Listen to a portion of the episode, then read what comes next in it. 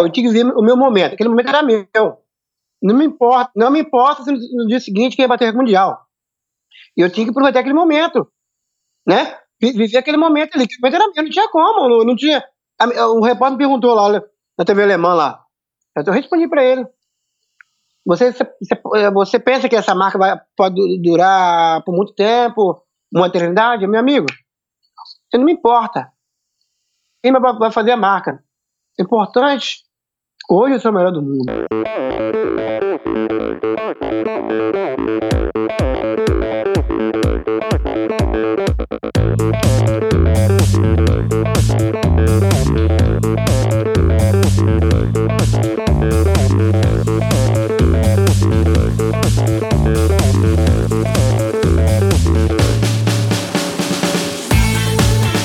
Olá pessoal, sou o Michel Bogli e este é o Endorfina Podcast. Aqui você ouve minhas conversas com triatletas, ciclistas, corredores e nadadores, pessoas interessantes que são, acima de tudo, movidas à endorfina.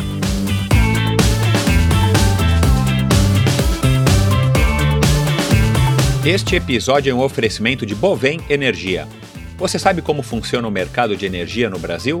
Você sabe que é possível comprar energia para sua empresa e indústria que você também pode escolher de quem comprar esta energia, o que pode gerar uma economia substancial no custo final da sua produção? Conheça então a Bovem Energia. A Bovem é uma comercializadora de energia que também presta serviços de gestão e migração.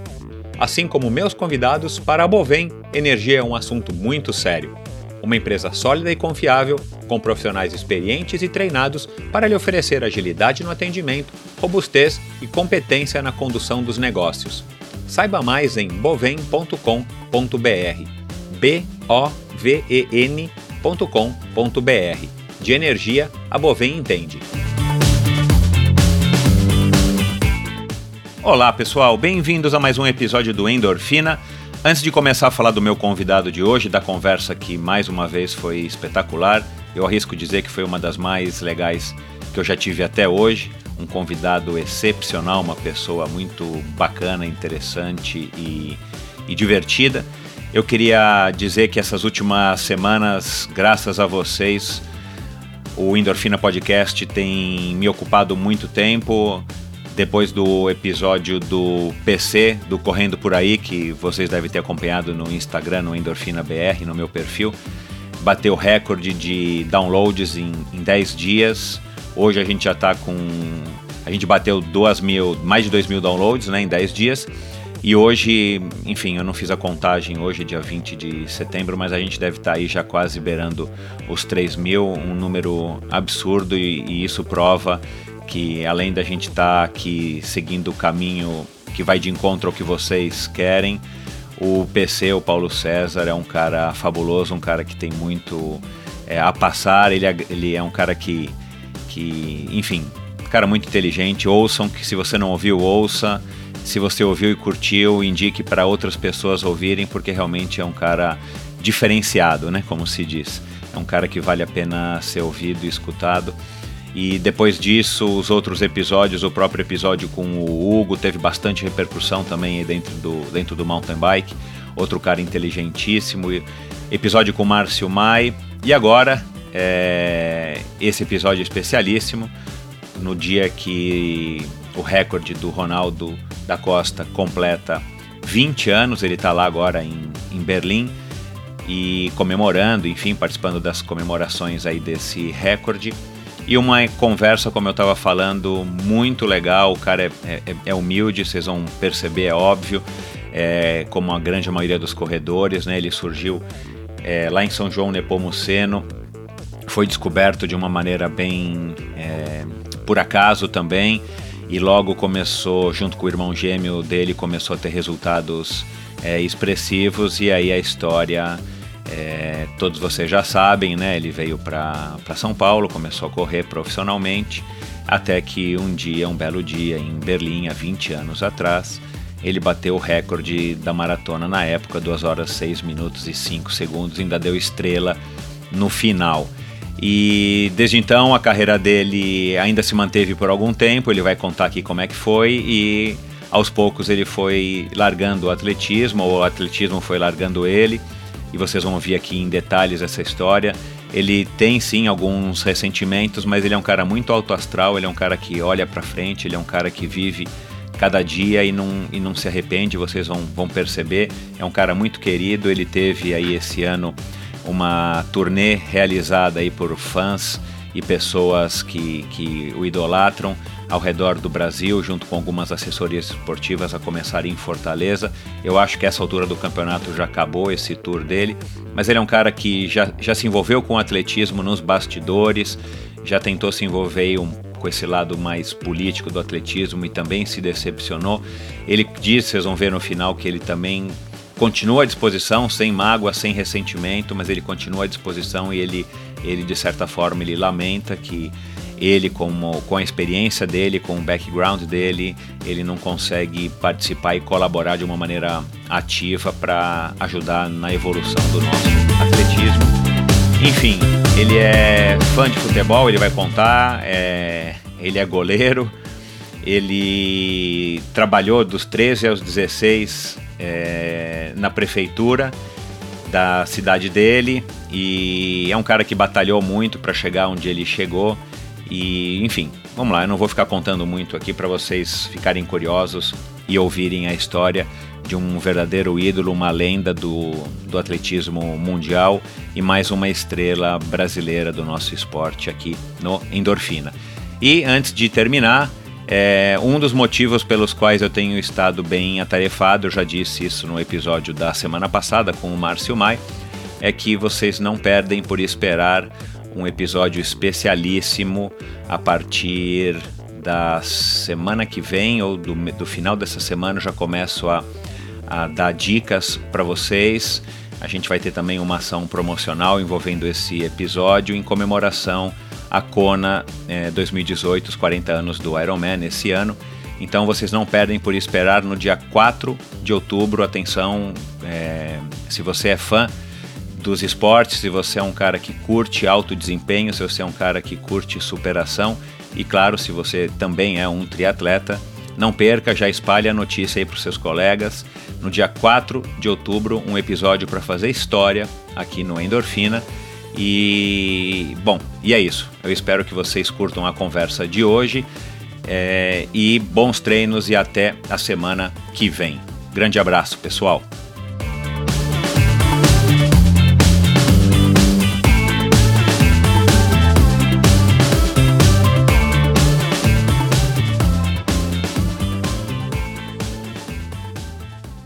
Oi, Ronaldo, seja muito bem-vindo ao Endorfina Podcast.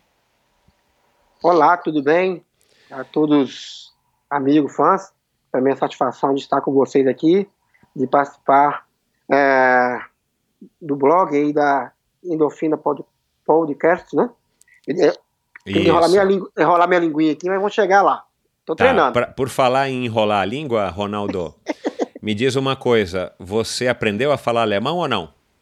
Ah, não, não posso falar. Falo, o alemão só fala besteira. Então melhor ficar quieto. Tá bom. Beleza? Mas, mas você chegou a tentar, o teu empresário, o teu treinador na época sugeriram que você que você aprendesse alguma palavra para ficar mais simpático para os alemães?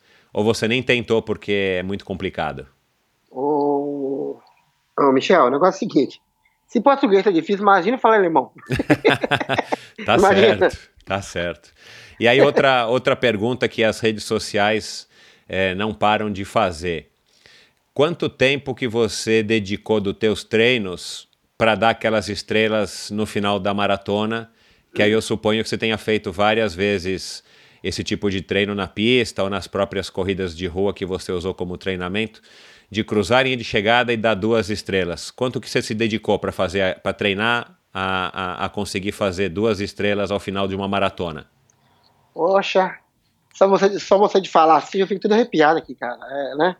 é, é voltar lá no passado, lá no comecinho, onde comecei na minha cidade, Descoberto, Minas Gerais, né? É, fica próximo de Juiz de Fora, a 70 quilômetros. Ah, minha primeira corrida foi no dia 30 de maio, né? De 1986, 87, né? uh, às 16 horas e às 16 horas, faltando 15 dias para a corrida, a 15 dias para a corrida, e eu treinei para essa corrida, nem sabia como é que era, né? Quer dizer, de 86 até 2018, são uns, alguns, alguns anos, né? Para chegar a Berlim dessa estrela. Entendi. E, e, e, você tinha esse hábito de ficar dando estrela, é isso? Pior que tinha. Antes de fazer, fazer eh, no, no atletismo, uh, eu gostava de capoeira. Capoeira e futebol. Por ah. isso, aí tem uma coisa. E a capoeira eu fazia. Eu comecei dois anos de capoeira, de, de 84 até, até, até 86. Na capoeira de Aruanda, e na cidade de São João do Ponceno, fica próximo lá. Gostava de fazer capoeira. E isso foi antes de você começar a correr? Sim, nem sabia que era, que era atletismo, não, não gostava, via São Silvestre, achava a maior bobeira, palhaçada, a pessoa tudo correndo lá, de repente lá, aquele negrinho lá descoberto lá, hã? Então, chega lá e ganha São Silvestre, vê que pode. E, e, e, e, você gostava da capoeira? Sempre gostei, sempre gostei. Eu quero e, voltar, quero ah, voltar. que legal. Eu quero voltar porque eu quero voltar. A capoeira é, é, é, é, é você tá ali com a galera, é um movimento, mexe com o corpo todo, né? É, é uma, é um, é uma dança, na verdade, não é um esporte, né? Mas é uma dança é? bem, bem interessante, sim. Eu, eu, eu, eu, eu, tenho a oportunidade de ver algumas rodas de vez em quando no Parque do Ibirapuera, em São Paulo, e, e me encanta. Eu acho que é um, uma coisa bem legal mesmo. Ronaldo, você veio de uma família muito humilde. É, como é que foi tua infância? Conta um pouquinho aí do, da infância do, do Ronaldinho mesmo, garoto, o que, que você fazia, como é que foram aí os teus estudos, você começou a trabalhar cedo para ajudar em casa, fala um pouquinho aí do, do comecinho aí da tua vida. Vamos lá, é, você tá mexendo comigo, rapaz, hein? Isso, é, mas esse, é, esse, rapaz, esse é, é. o objetivo, saber que você, perguntar para você como é que foi bater o recorde, todo mundo já perguntou horas. É, não foi fácil a minha infância não, né, graças a Deus não passamos fome, né, é, comecei a trabalhar aos, aos sete anos de idade, depois da escola, eu levava almoço para meus pais na, na, lavoura. Meu pai tinha uma lavoura de, de arroz, é, de milho, né? E estudar pela manhã. E quando fosse 11, 11 horas, meio-dia, é, eu ia levar o almoço para meu pai, eu e meu irmão gêmeo. Uh, mais ou menos uns 3 a 4 quilômetros da lavoura à cidade. E antes do, do, meu pai falecer, meu pai era um cara muito bravo, né? Aquela pessoa ignorante, né? De, de antigamente, só de olhar um cara feio já estava batendo na gente, não sabe, a gente não sabia o motivo por de quê. E, e isso me atrapalhou muito no, na, na, no, no, no, no, crescimento, na, eu falo até no desenvolvimento, no desenvolvimento na escola, entendeu? É, eu tinha medo de professores, às vezes o professor me chamava a atenção, eu tinha medo, né? Eu andava com blusa de frio, de medo, sei lá, não sei. E o pessoal achava, achava que era doente, não era. Era medo mesmo, era um jeito de, de, de, de ficar contraído no cantinho. E, e ele, tinha... ele batia em você no teu irmão ou era uma, uma implicância com você? Não, meu pai, meu pai, meu pai sempre que foi, foi uma pessoa em, brava, ignorante mesmo, né? Não, ele, ele era um cara nervoso, não podia falar, falar nada, qualquer coisa, estava batendo a gente. Eu estava até falando com a, com a minha amiga aqui, uh, contando a minha história, como é que foi a minha infância, não foi fácil. E já tive um irmão que já fui preso já, né? Ah, na década de, de 90. O teu, irmão, então, teu único irmão, irmão gêmeo. É, na, na década de, de 80, um mais velho que eu. Ah, você tem outro irmão, além do, do gêmeo, tá. São 11 irmãos. Aí uhum. meu pai batia, batia nele com, com cabo de, de machado, cabo de foice. E a, a, gente via aquela cena de violência, né? Mas uhum. eu tinha uma, uma pessoa maravilhosa que é minha mãe ela não tinha a faculdade da a faculdade, mas tinha a faculdade da vida. Né? Claro. Né? Uma, uma, uma, uma, pessoa sábia, né? E com aquilo foi, foi, foi levando, a, educando a gente daquele jeito, entendeu? Graças a Deus, eu não fui pro caminho das drogas, né? Eu podia estar no caminho das drogas, como meu irmão gêmeo, ele foi pro caminho das drogas, mas graças a Deus, hoje ele é da igreja, tem mais ou menos uns 15, 20 anos já. Que e, bom. e nunca, eu era o mais tentado dentro de casa, levadinho, né? E o meu irmão tímido, tranquilo, eu sempre fui agitado. E parecia que quem ia ser drogado era eu, parecia que ia ser o bandido era eu, e as coisas tudo inverteu, né? Sim. E, e não foi fácil não, rapaz. Aí, graças a Deus, eu tenho que agradecer muito a Deus, por estar aqui hoje, né? Talvez, talvez não, talvez não estava aqui para contar a história devido às condições que eu passava em casa com meu pai. E, e, quando é que você praticava algum esporte ou jogar bola como forma de lazer? Existia isso lá na, na tua rotina difícil é, na infância? Não, desculpa, não ouvi. Fala de novo. é, quando é que você, ou se você fazia algum esporte, se você jogava bola, se, quando é que entrou a capoeira na tua vida? Quando é, quando é que você começou a despertar para atividade física, para o esporte, mesmo que de uma maneira lúdica, brincando, enfim, como qualquer criança normalmente faz? Ou você não teve isso? Não, tive. É, você vê que hoje em dia que as coisas mudam um pouco, né? Antigamente eu andava, eu andava descalço, é, eu brincava na rua, é, pique, é, pique esconde, rouba, rouba bandeira, né? E essas coisas eu brincava muito, até na escola, até a tardezinha, depois, é, depois da, da olaria, né? Que eu trabalhei na olaria também na prefeitura de descoberta, tinha mais ou menos 14, 15 anos, a gente brincava, e era bacana. E nesse ponto, meu pai, até que meus pais não ficavam bravos, não. Claro, ficava bravo, ficar até um pouco mais tarde, esquecia do horário, né? De chegar em casa. Mas o resto, a minha infância foi boa, maravilhosa. Que bom. E nessa época já participando aí ou, ou brincando nessas brincadeiras de, de criança, você chegou a assim, hoje, né, claro, na época com certeza não, mas você lembra que você corria mais que os teus colegas? Você já, você já dava sinais de que você tinha uma resistência acima da média? Eu não, não, não, não, não percebi isso, não. Eu, engraçado, eu, eu, sempre gostei de futebol, né? É, eu gosto de hoje, claro que não acompanho com frequência, porque tem outras outra coisa que eu gosto mais, que é correr e tá com, com os amigos. Uh, eu era goleiro. ah, foi goleiro? Goleiro, goleirão, ó. Só gostava, né? Só que era pequenininho, não tinha como. Miudinho. É, goleiro com 1,60m e poucos, né? Que você não, não tinha nem crescido tudo ainda? Ah, naquela época eu não tinha nem 1,65m ainda, né? Eu Entendi. Tinha, 14, 13 anos, miudinho, pequenininho. E era, e era, e era, o time o quê? Do bairro, da escola, o time da é, cidade? É o, o time da, da, da, escola lá. Eu tenho até umas fotos bacanas, né? Ah, legal. Depois, depois, depois manda pra gente. Ótimo. É... E você então, era, você então foi um goleiro bom? Ah, eles gostavam, né? você não pedia a bola, a bola é pelo alto, né? Só pelo chão que eu pegava. Exatamente. e... A minha infância foi boa nesse ponto. E aí você, você disse que começou trabalhando aos sete anos, levando refeição para os teus pais na lavoura. Agora você falou que trabalhou também numa olaria. E quando é que você foi boia fria? O boia fria, né? Como assim porque, boia fria? Porque foi... Vo, vo, boia quente e boia fria? É. Você, você, não, você não foi boia fria antes de. Antes de. Boia fria, né? Um, um jargão. São as pessoas que trabalham na lavoura. Depois de trabalhar na olaria, você chegou a trabalhar na lavoura quando você começou a correr? Não, não, não. não eu trabalhava. Eu, é, onde eu trabalhei na, na olaria, vou falar devagarzinho, porque eu preciso falar português. Se eu falar muito rápido, ninguém entende nada. Calma, não, não. Bom, é, a olaria trabalhava pela prefeitura naquela época, eu, é, né? E eu entrei, na, eu entrei na prefeitura com 13, 13 anos de idade. Fiquei mais ou menos 3 anos, até uns 3 a 4 anos. É, inclusive, quem, quem fez a corrida foi, foi o prefeito, senhor Paulo de Lima, que ele é falecido hoje. Foi ele que me, praticamente me descobriu esse talento. Se não fosse aquela corrida lá, talvez não estava aqui para contar a história para você que agora. Claro. Né? Qual, qual, qual, qual, qual, era o nome desse prefeito que faleceu? É, senhor Paulo de Lima. Tá, Paulo, Paulo de, Lima. de Lima. Inclusive, a esposa dele foi, foi uma professora, a dona Minervina, e hoje o filho dele é prefeito da minha cidade lá, que é o Marcão, né? Hoje, atualmente. É o terceiro mandato.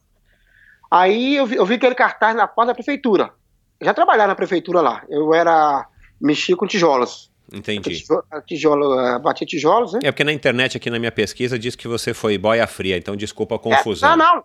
É boia fria, tudo faz parte. Também já trabalhei também no lavoura também, já plantei arroz, feijão milho, tudo faz parte, né? Uhum. Aí gente ganhava, eu, ganhava, eu lembro direito, ganhava, é, quase meio salário, um pouco, ah, um pouco menos de meio salário, entendeu? E aí você trabalhava no horário oposto ao horário da escola? Eu trabalhava, é, trabalhava é, se eu trabalhava de manhã, de manhã estudava tarde, né? Isso, isso. Era meio, meio período. Mas aquilo eu aprendi muito, ele foi, ajudou muito, né? Inclusive, é, nessa época também, eu vendia também din-din, Sabe que é din-din? Claro, opa. Pois então. Sorvete bolo... em saquinho, né? bolo de, de, de, de, de fubá, minha mãe fazia, né? Aqueles bolo caseiro, é, pra levar pra, pra, pra meninada, vendia direitinho. É, não, não parava não, sempre tinha alguma coisinha pra fazer, entendeu? E dali a, as coisas começaram por aí. Foi aí você da... viu a, o cartaz na prefeitura é, eu vi e, lá. Eu. E resolveu correr por quê? Ah, é, eu vi o cartaz. Primeira corrida rústica, né? Cidade Descoberta. Era aniversário da cidade, que ia completar lá, acho que é 33 anos, se não me engano, naquela época, do, é, do município, né? É, que era. Tinha um prêmio. O que me chamou a atenção foi o prêmio, que era 1.500 cruzeiro, um rádio Motorola, fazer propaganda. Depois a Motorola me dá, dá uma coisinha para nós aí no Isso, programa. Isso, a gente, a gente entra em contato com a Motorola aí pelo, é, pelo merchandising. E aí? 1.500 cruzeiros? Um rádio, né? Pequenininho, pequenininho Motorola. E depois 500 cruzeiros. E eu pensei nesse dinheiro. Quem sabe que alguém não ganha esse, esse prêmio aqui? E Entendeu? com certeza era muito mais do que você ganhava no teu meio salário, né? Sim, mas aí né, tinha um prêmio, já, me chamou atenção. Claro. Aí faltando 15 dias, vi os caras correndo lá do futebol, eles gostaram de, gostavam de correr na, na, na, na no asfalto, da descoberta Ponte Nova. Ponte Nova é, fica de, é, entra de vida descoberto e São Jerônimo Sena, onde mora minha filha, né? Uhum. Fica a metade são dá mais ou menos 5 km, mais ou menos. Aí eu fui, comecei a correr com os caras devagarzinho. Os caras já, já jogavam futebol, brincavam, já tinham, já tinham resistência melhor do que, do que a minha, porque os caras já, já adultos, eu começando, né? Novinho, 15 16 anos, não tinha noção nenhuma, ia com eles. Me preparei, o cara que ganhou de mim tinha 10 anos que eu era Augustinho, né? E Você tinha, tinha 16, ele tinha 10 e ganhou. É. Ele tinha, ele, ele tinha 10 anos que corria, eu tinha 15 dias, né? Ah, não, ele tinha 10 anos que corria. Isso, 10 anos que corria. Ah, tá, entendi. Dias, 15 dias. E de treinamento eu não tinha noção como é que... E você estava é que... correndo exatamente, única e exclusivamente, para ganhar o, ou os 1.500 ou os 500 cruzeiros. O que entrar ali estava satisfeito.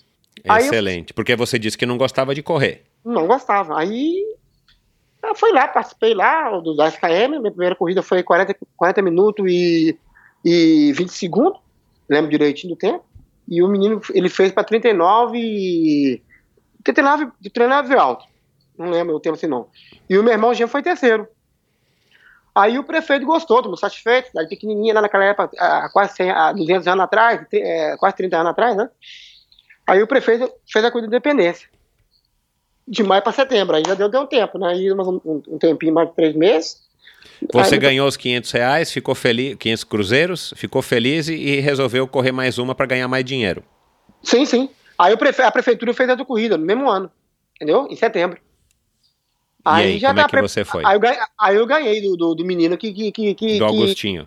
do Agostinho. Ele foi terceiro e o meu irmão foi segundo, se não me engano. Entendeu? Aí dali foi. E o, teu, da, da... e o teu irmão gêmeo te, te seguia teus passos. Ele, ele começou a correr também e queria ganhar dinheiro.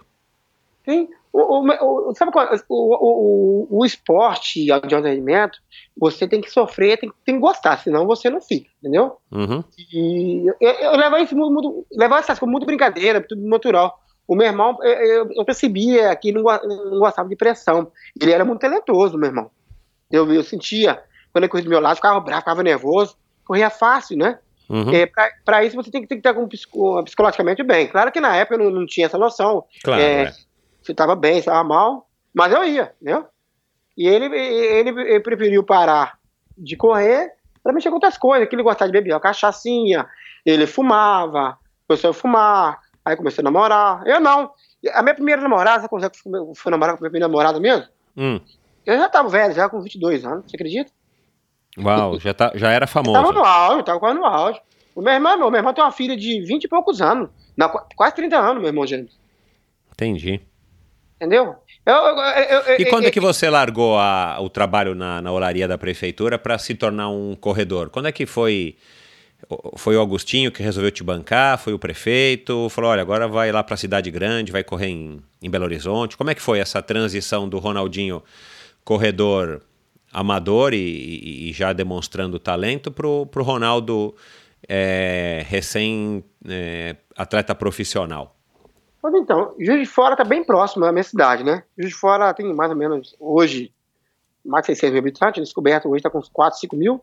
E como é era próximo, lá tem um, um, um ranking de corrida de rua lá em Juiz de Fora. Tem até hoje, desde 84, 85. Aí comecei a participar do ranking de corrida de fora. Lá o nível já era, era bem melhor que descoberto. Tinha mais de a, a, participantes que a gente praticava há muitos anos, né? Claro. E aí eu comecei a pegar a experiência, foi ali, em Juiz de Fora. Mas aí em Juiz de Fora você não ganhava corrida? Não. Eu tenho lá, lá tem uma chamada Corrida Fogueira. Hoje, se não me engano, ela está com mais de 70 anos, essa corrida já tem já, entendeu? E eu ganhei ela quatro vezes. Eu já fui lá é, é, 65, já fui 24, 23. Entendi. Né? Entendi. Fui, fui, fui, fui, melhorando aos poucos. A hora lá, que você entendeu? saiu, a hora que você saiu de descoberto, você viu que não, não, não, ia, não ia ser tão simples assim, mas você continuou correndo porque as pessoas deviam estar se incentivando. Sim, lá inclusive teve até um apoio da, da, da dos meus amigos na descoberta lá.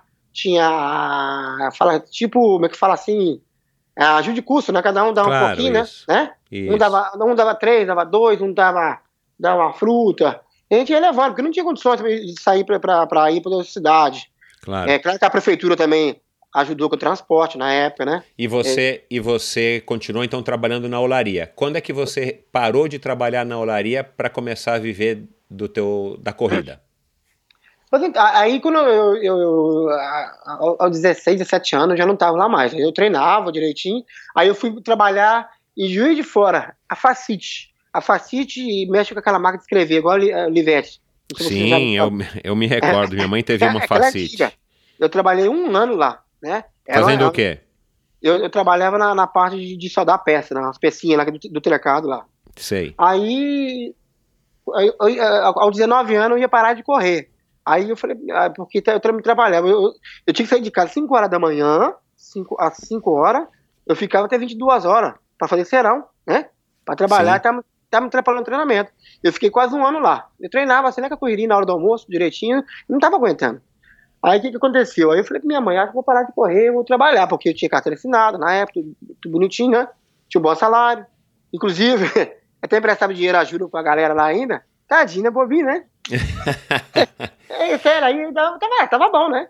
Claro. Aí, minha mãe, e, e, e, e, era uma vida boa? Era uma vida gostosa? Você passou a gostar de correr pela fama que te dava, pelo dinheiro? Como é que era a tua relação com a corrida nesse começo? Não, mas aí vamos chegar aí. Aí, através do, do, do, das corridas, destacando no ranking de Juiz Fora, a Facite tinha uma equipe de, de, de, corredor, né? Aí eu corria pela Facite. Aí eles me colocaram lá dentro, na, na empresa trabalhando direitinho. Só que quando eu entrei lá, as coisas começaram a mudar, que mudou a, mudou a diretoria, né? Não tinha, eu não tinha como ficar por conta do treinamento que trabalhar para a produção. Aí eu falei com minha mãe, eu vou, eu, vou, eu, vou, eu vou parar de correr, vou trabalhar. E tá com 19 para 20 anos. Aí minha mãe falou comigo, ó, você vai largar tudo aí e volta para descoberta. Onde eu pensei, larguei tudo, voltei para descoberta. Inclusive também não estava muito satisfeito de morar na casa dos outros, não é a mesma coisa, né? Não, não tinha parente de Fora. Aí eu voltei para descoberta. Aí dali eu fui, eu fui treinar na. na eh, eu treinei no, no, no, Atlético Mineiro, a minha primeira equipe na época, né? Aí depois eu treinei no. no fui pro Cruzeiro, depois eu fui pra Pé de Vento. Onde eu comecei a destacar as coisas aí, onde comecei a sentir o, o gostinho. Onde você viu aí em 93, ó, vamos contar onde fui campeão brasileiro pela primeira vez, no Rio de Janeiro, lembro direitinho, calor danado lá, em, eh, ninguém, era desconhecido, né? Quem é, te ajudou? Quem te ajudou a, a procurar a, o Atlético Mineiro, depois mudar para o Cruzeiro? Você te, foi o Augustinho? Você teve alguém que, não, não, que foi o teu, Augustinho. vamos dizer assim, o teu padrinho, o teu anjo da guarda? Como é que você se virou aí para entrar no mundo da corrida de fato?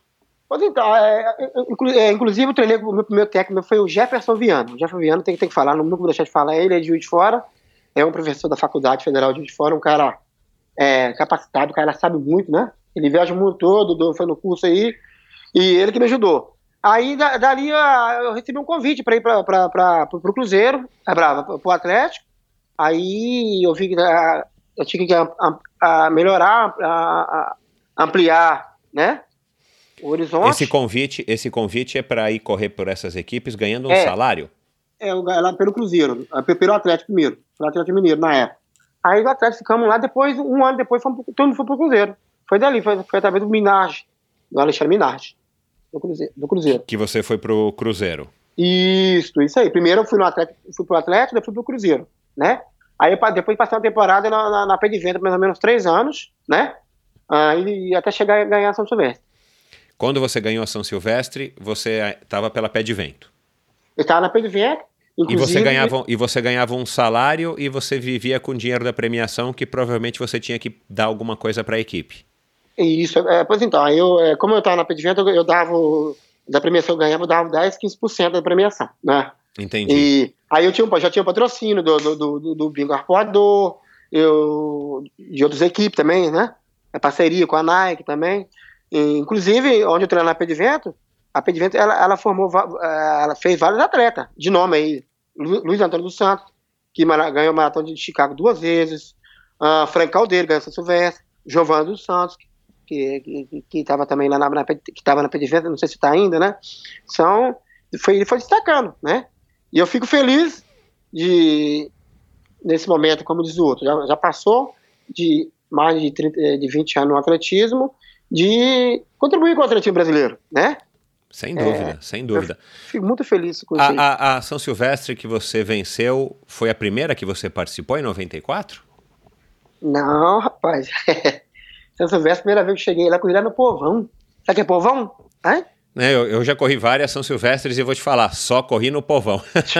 O povão tá, Eu comecei a correr São Silvestre quando eu tinha 15 anos e era noite. Corri várias São Silvestres e, e eu não conseguia chegar a tempo dos fogos, então eu ainda estava correndo e vi aqueles fogos brilhando na Paulista. Muitos anos. Eu, eu, eu já, se não me engano, eu já fui já cento e pouco São Silvestre, lembro? Cento e pouco. Que né? é excelente, né? Que é Sai no povão ainda, né? Claro. Aí eu já, já fui 23 terceiro, né? É, já fui já 34. Eu corri pouco São Silvestre, entendeu? Porque depois eu fui para. Foi destacando. Em 93, uh, em 92, se não me engano, eu fui 12. 93, 92, se não me engano. Tem que dar uma olhadinha depois. E essa, ah. e, e, e, e, né, para os ouvintes que são mais novos do que a gente, uhum. nessa época São Silvestre era praticamente a única corrida famosa do Brasil, né? Que tinha maior. Ela ainda é a que tem maior repercussão, mas hoje a gente tem Maratona do Rio, Maratona de São Paulo, a gente tem Volta da Pampulha, a gente tem outras N corridas que são grandes e famosas, não tanto quanto a São Silvestre, mas nessa época, se eu não me engano, a São Silvestre era a corrida, né? Na Silvestre era corrida, né? É, eu, eu, é, é, a corrida ainda. Você chegou a competir com, com o João da Mata? O João da Mata peguei no finalzinho. É, porque a minha primeira São Silvestre ele ganhou. Eu não lembro o ano, mas a minha ah, primeira eu, São Silvestre eu fiz em 85, 86. Ele ganhou ela em 83. É, então pronto. Foi a minha, foi a, foi a minha primeira São Silvestre, olha lá. 83. Eu tinha 15 anos. Sim. E eu peguei no finalzinho, ele, ele era danado, da Mata. Né? Então, então. Aí, já disputei com ele já no final, já, disputei com ele direitinho. ah, que legal. Já, já. É, o José João da Silva também, eu peguei ele também no finalzinho também, né? Uhum. Esse cara tá. O Diamantino dos Santos também. Não sei se você viu falar, né? Claro, um cara muito conhecido também. Sim. Hein? Então a galera tá aí. Que eu já tenho que agradecer essas pessoas, né? Eles fizeram parte da, a, do começo da minha carreira, inspirando neles, né? Claro, ele, eles eram as pessoas que você queria ser, né? Lógico, né? né? Lógico, João da Mata e outras pessoas mais aí, o Ed, Ed Bergara, Benedito, esqueci o nome dele lá, tem um Benedito aqui, gente, oh meu céu, um pretinho lá. Sei. É Porto, Porto. São pessoas que eu lembro, né? A galera Ô, Ronaldo, e, e, e, como é que era a tua vida nessa época? Era uma vida boa, eu imagino, bem melhor do que a vida que você estava levando em descoberto ou trabalhando na Facite em Juiz de Fora. Como é que era a tua rotina? Você morava aí aonde? Correndo sempre, pela pé de vento? É, eu sempre morei em descoberto, né? Eu treinava, só ia para as competições. Por quê? Onde, onde eu treinava lá, era uma cidade pequenininha, não tem aquela poluição, né? Lugar tranquilo.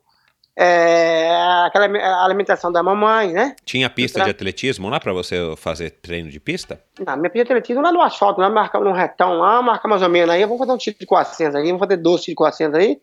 Marcava, aí, com a moto, marcava com o carro e fazia. Marcava na passada e ia embora, meu amigo. Na passada, outra... legal. É na passada, né? Olha lá. Aí você passava mais ou menos aí, ó, se era, se era 10 metros, depois jogar vai mais ou menos 5 metros para frente. Aí vai. é melhor você correr um pouco a mais. Exatamente. Isso é, antigamente era assim. Hoje em, dia, hoje em dia é Garmin. É o Garmin. Isso, olha lá. Isso aí. Hoje não bom, pegar celular. Que, aliás, a gente pode falar um pouco disso mais pro final também, né? A gente, a gente Ao... vive Ao hoje uma época, a gente vive hoje uma época com esses avanços que são muito legais de fato, né? É, bom, vamos falar rapidinho então, rapidinho. Vamos passar aí um pouco dessa história e falar da tua vitória na São Silvestre. Foi a tua primeira vitória importante. Até porque também a São Silvestre era a corrida mais importante. Er. Bom, vamos lá. E aí, como é que foi essa vitória? Foi, foi, surpresa? Você achou que. Em qual momento você achou que dava para você vencer? Ou você só precisou. É, ou você precisou cruzar a linha de chegada e, e alguém te dizer que você havia vencido a famosa São Silvestre? Então, é, é um atleta de alto rendimento, de elite, ele sempre, ele, sempre pensa vencer uma, uma corrida de nome, né? Para nós aqui é Silvestre, né? É, é a melhor da América Latina, não tinha como, né? Uh, antes de ganhar essa Silvestre, eu tinha sido 12 e em 93 eu fui o sétimo colocado no geral e primeiro brasileiro. O que, foi a estratégia? E daí para Colômbia treinar em Paipa, a 2.600 metros de altitude. Né? Fiquei lá por 45 dias, 45 dias treinando. Eu, Luiz Antônio dos Santos, e ele me ajudou bastante muito lá, me orientou. Né, quem? Na época. Desculpa, quem? Luiz Antônio dos Santos, ah, que é o ele... da Luasa, é o da Luasa. Tá. Tem agora com, com os Quinana agora aí. Treinamos lá por 45 dias. E eu, sabe, eu já era favorito. De. Como eu fui o primeiro brasileiro. Claro. Antes, né? Você estava na, você tava na, na é, nas tava, manchetes. Tava na manchete, não tinha como. provavelmente, para o Cid Moreira, provavelmente falou teu nome no Jornal Nacional. Aquele menino, sabe que ele é o Fernando Vanucci, né? Isso, isso mesmo, isso mesmo. Como diz o outro, eu era o Bambambam, bam, bam. não tinha como, não tinha pra ninguém. Não tinha quem não tinha, era Ronaldo da Costa. Né? Eu treinei. Aí cheguei em São Paulo um dia antes, um dia antes, né? Eu fiquei na altitude lá por 44 dias. E você, você chegou em São Paulo no dia 29 e 30 de dezembro? É, é aí cheguei no 29. Vou ter. Vou ter você falou que não pode falar besteira aqui, não. Você falou, né? Vou falar. É, de prefer... Pode falar não. besteira, só não pode não, falar não palavrão. Vou falar, não, não vou falar palavrão. aí o que aconteceu? melhor, uh, melhor brasileiro um ano antes, é, né? Certo colocado. Treinei 44 dias. Uh, isso eu conto você em primeira mão. E vai até no livro depois lá. Tá, é, é, em agosto agora estamos arrumando essas coisas pro, pro filme e pro livro. Que vai ser lá em Currais Novos. Aí, vamos lá. Aí eu cheguei, uh, tinha uma namorada, não, não tem nada demais, tô falando besteira, não, pelo amor de Deus, calma aí. Gente, calma aí, não tem nada a ver não. Aí, menino, faltando duas horas pra corrida, duas horas, é, às 15 horas, a namorada chega lá, e aí? Aí quando foi, foi na, na, na corrida lá, mudando o assunto aí, e eu tava com a minha perna bomba, meu Deus do céu, o que aconteceu? que eu fiz uma besteira minha vida. Tá entendendo, né? Claro. Não, foi sério, aí me um pro psicológico. E até o quilômetro 5, eu tava com a minha perna bamba, né? Eu tava claro, você tinha, você tinha relaxado pra caramba, né? Enfim. Relaxei. Quase, quase você saiu dias. daquele, é, você saiu é daquele mesmo. modo de, de, de, de, de, de, training camp, o que eles dizem hoje, né? Você passou 45 dias enfurnado lá né? Isso, em, em Paipa, só pensando na São Silvestre, óbvio, né? Pensando. Aí, aí, aí o Negrinho, o Negrinho fez besteira. E agora? Como é que faz? Mas graças a Deus deu tudo certo. Quando chegou no, no, no, no oitavo quilômetro, para o, para o, para o, para o décimo, já tava com os caras. Se, se eu chegar bem agora até a brigadeira aqui, que era minha estratégia, ninguém me segura, não, cara. Aí deu certinho. Aí quando chegou na brigadeira lá, e veio um carinha chato, que é o Cibo Guerra, e um calor danado, tava abafado. Eu lembro direitinho, tava úmido, tinha chovido antes, tava abafado. Se tivesse mais ou menos uns 30 metros, eu não ganhava aquela corrida, não. Mas graças a Deus, com o meu treinamento, né? Apesar que o que eu passei aí não foi legal, psicologicamente me atrapalhou um pouquinho durante o percurso, eu pensei besteira. Se não fosse a galera gritando antes de chegar na Paulista, eu ia desistir. Mas, mas deu certo. Foi uma alegria maravilhosa, cheguei lá no Descoberto, lá, foi a maior festa, né?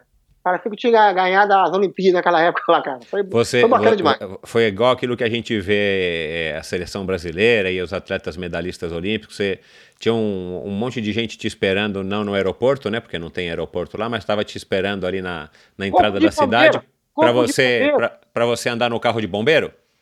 É, eu vou te falar uma coisa para você aqui, ó. Tinha tanta gente, parecia que tinha mais de. Se a cidade tinha 4 mil, tinha, parecia que tinha 100 mil pessoas. Mas é gente. Eu, nunca, eu vi Claro, gente. provavelmente veio gente de outras cidades também te ver. Sim, né? lógico, lógico.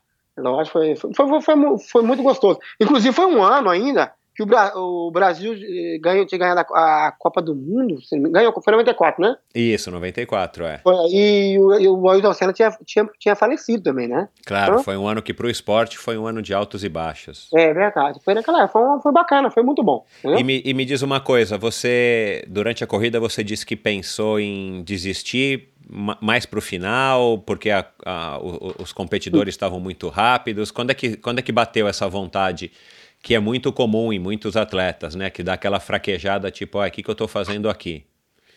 Não, mas eu não, não, não, não pensava é, que eu estou fazendo, que, que eu tô fazendo aqui por causa de quê?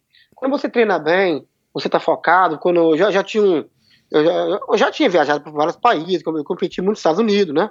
E, inclusive, veio vários atletas de altíssimo nível. Inclusive, eu estava recordista mundial dos 10 quilômetros de corrida de rua que é o. Adisabeb, não, como é que é? Adisabeb, da Etiópia. É, o William Motuol, que tinha sido medalha de ouro, se não me engano, no 3 mil metros como obstáculo, né? Os kenianos. Tava forte essa verso, né? E eu tinha que encarar, não tinha como. Era favorito.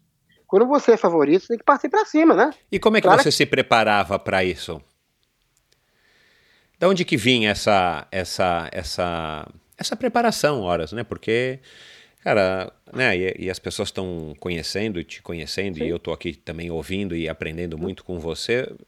Uma pessoa que vem da origem que você teve, uma origem humilde de uma cidade pequena, numa infância, né, que não foi uhum. fácil, tudo bem, você não passou fome, mas mas também não foi não foi a melhor infância da tua vida, é, desculpa, não foi a melhor infância que alguém poderia ter. Aí você não gosta de correr, começa a correr, ganha um dinheirinho, de repente você está numa cidade grande, em São Paulo, ganhando, a, ou, ou para ganhar né, a, a uhum. corrida que até então seria a corrida mais importante da sua vida.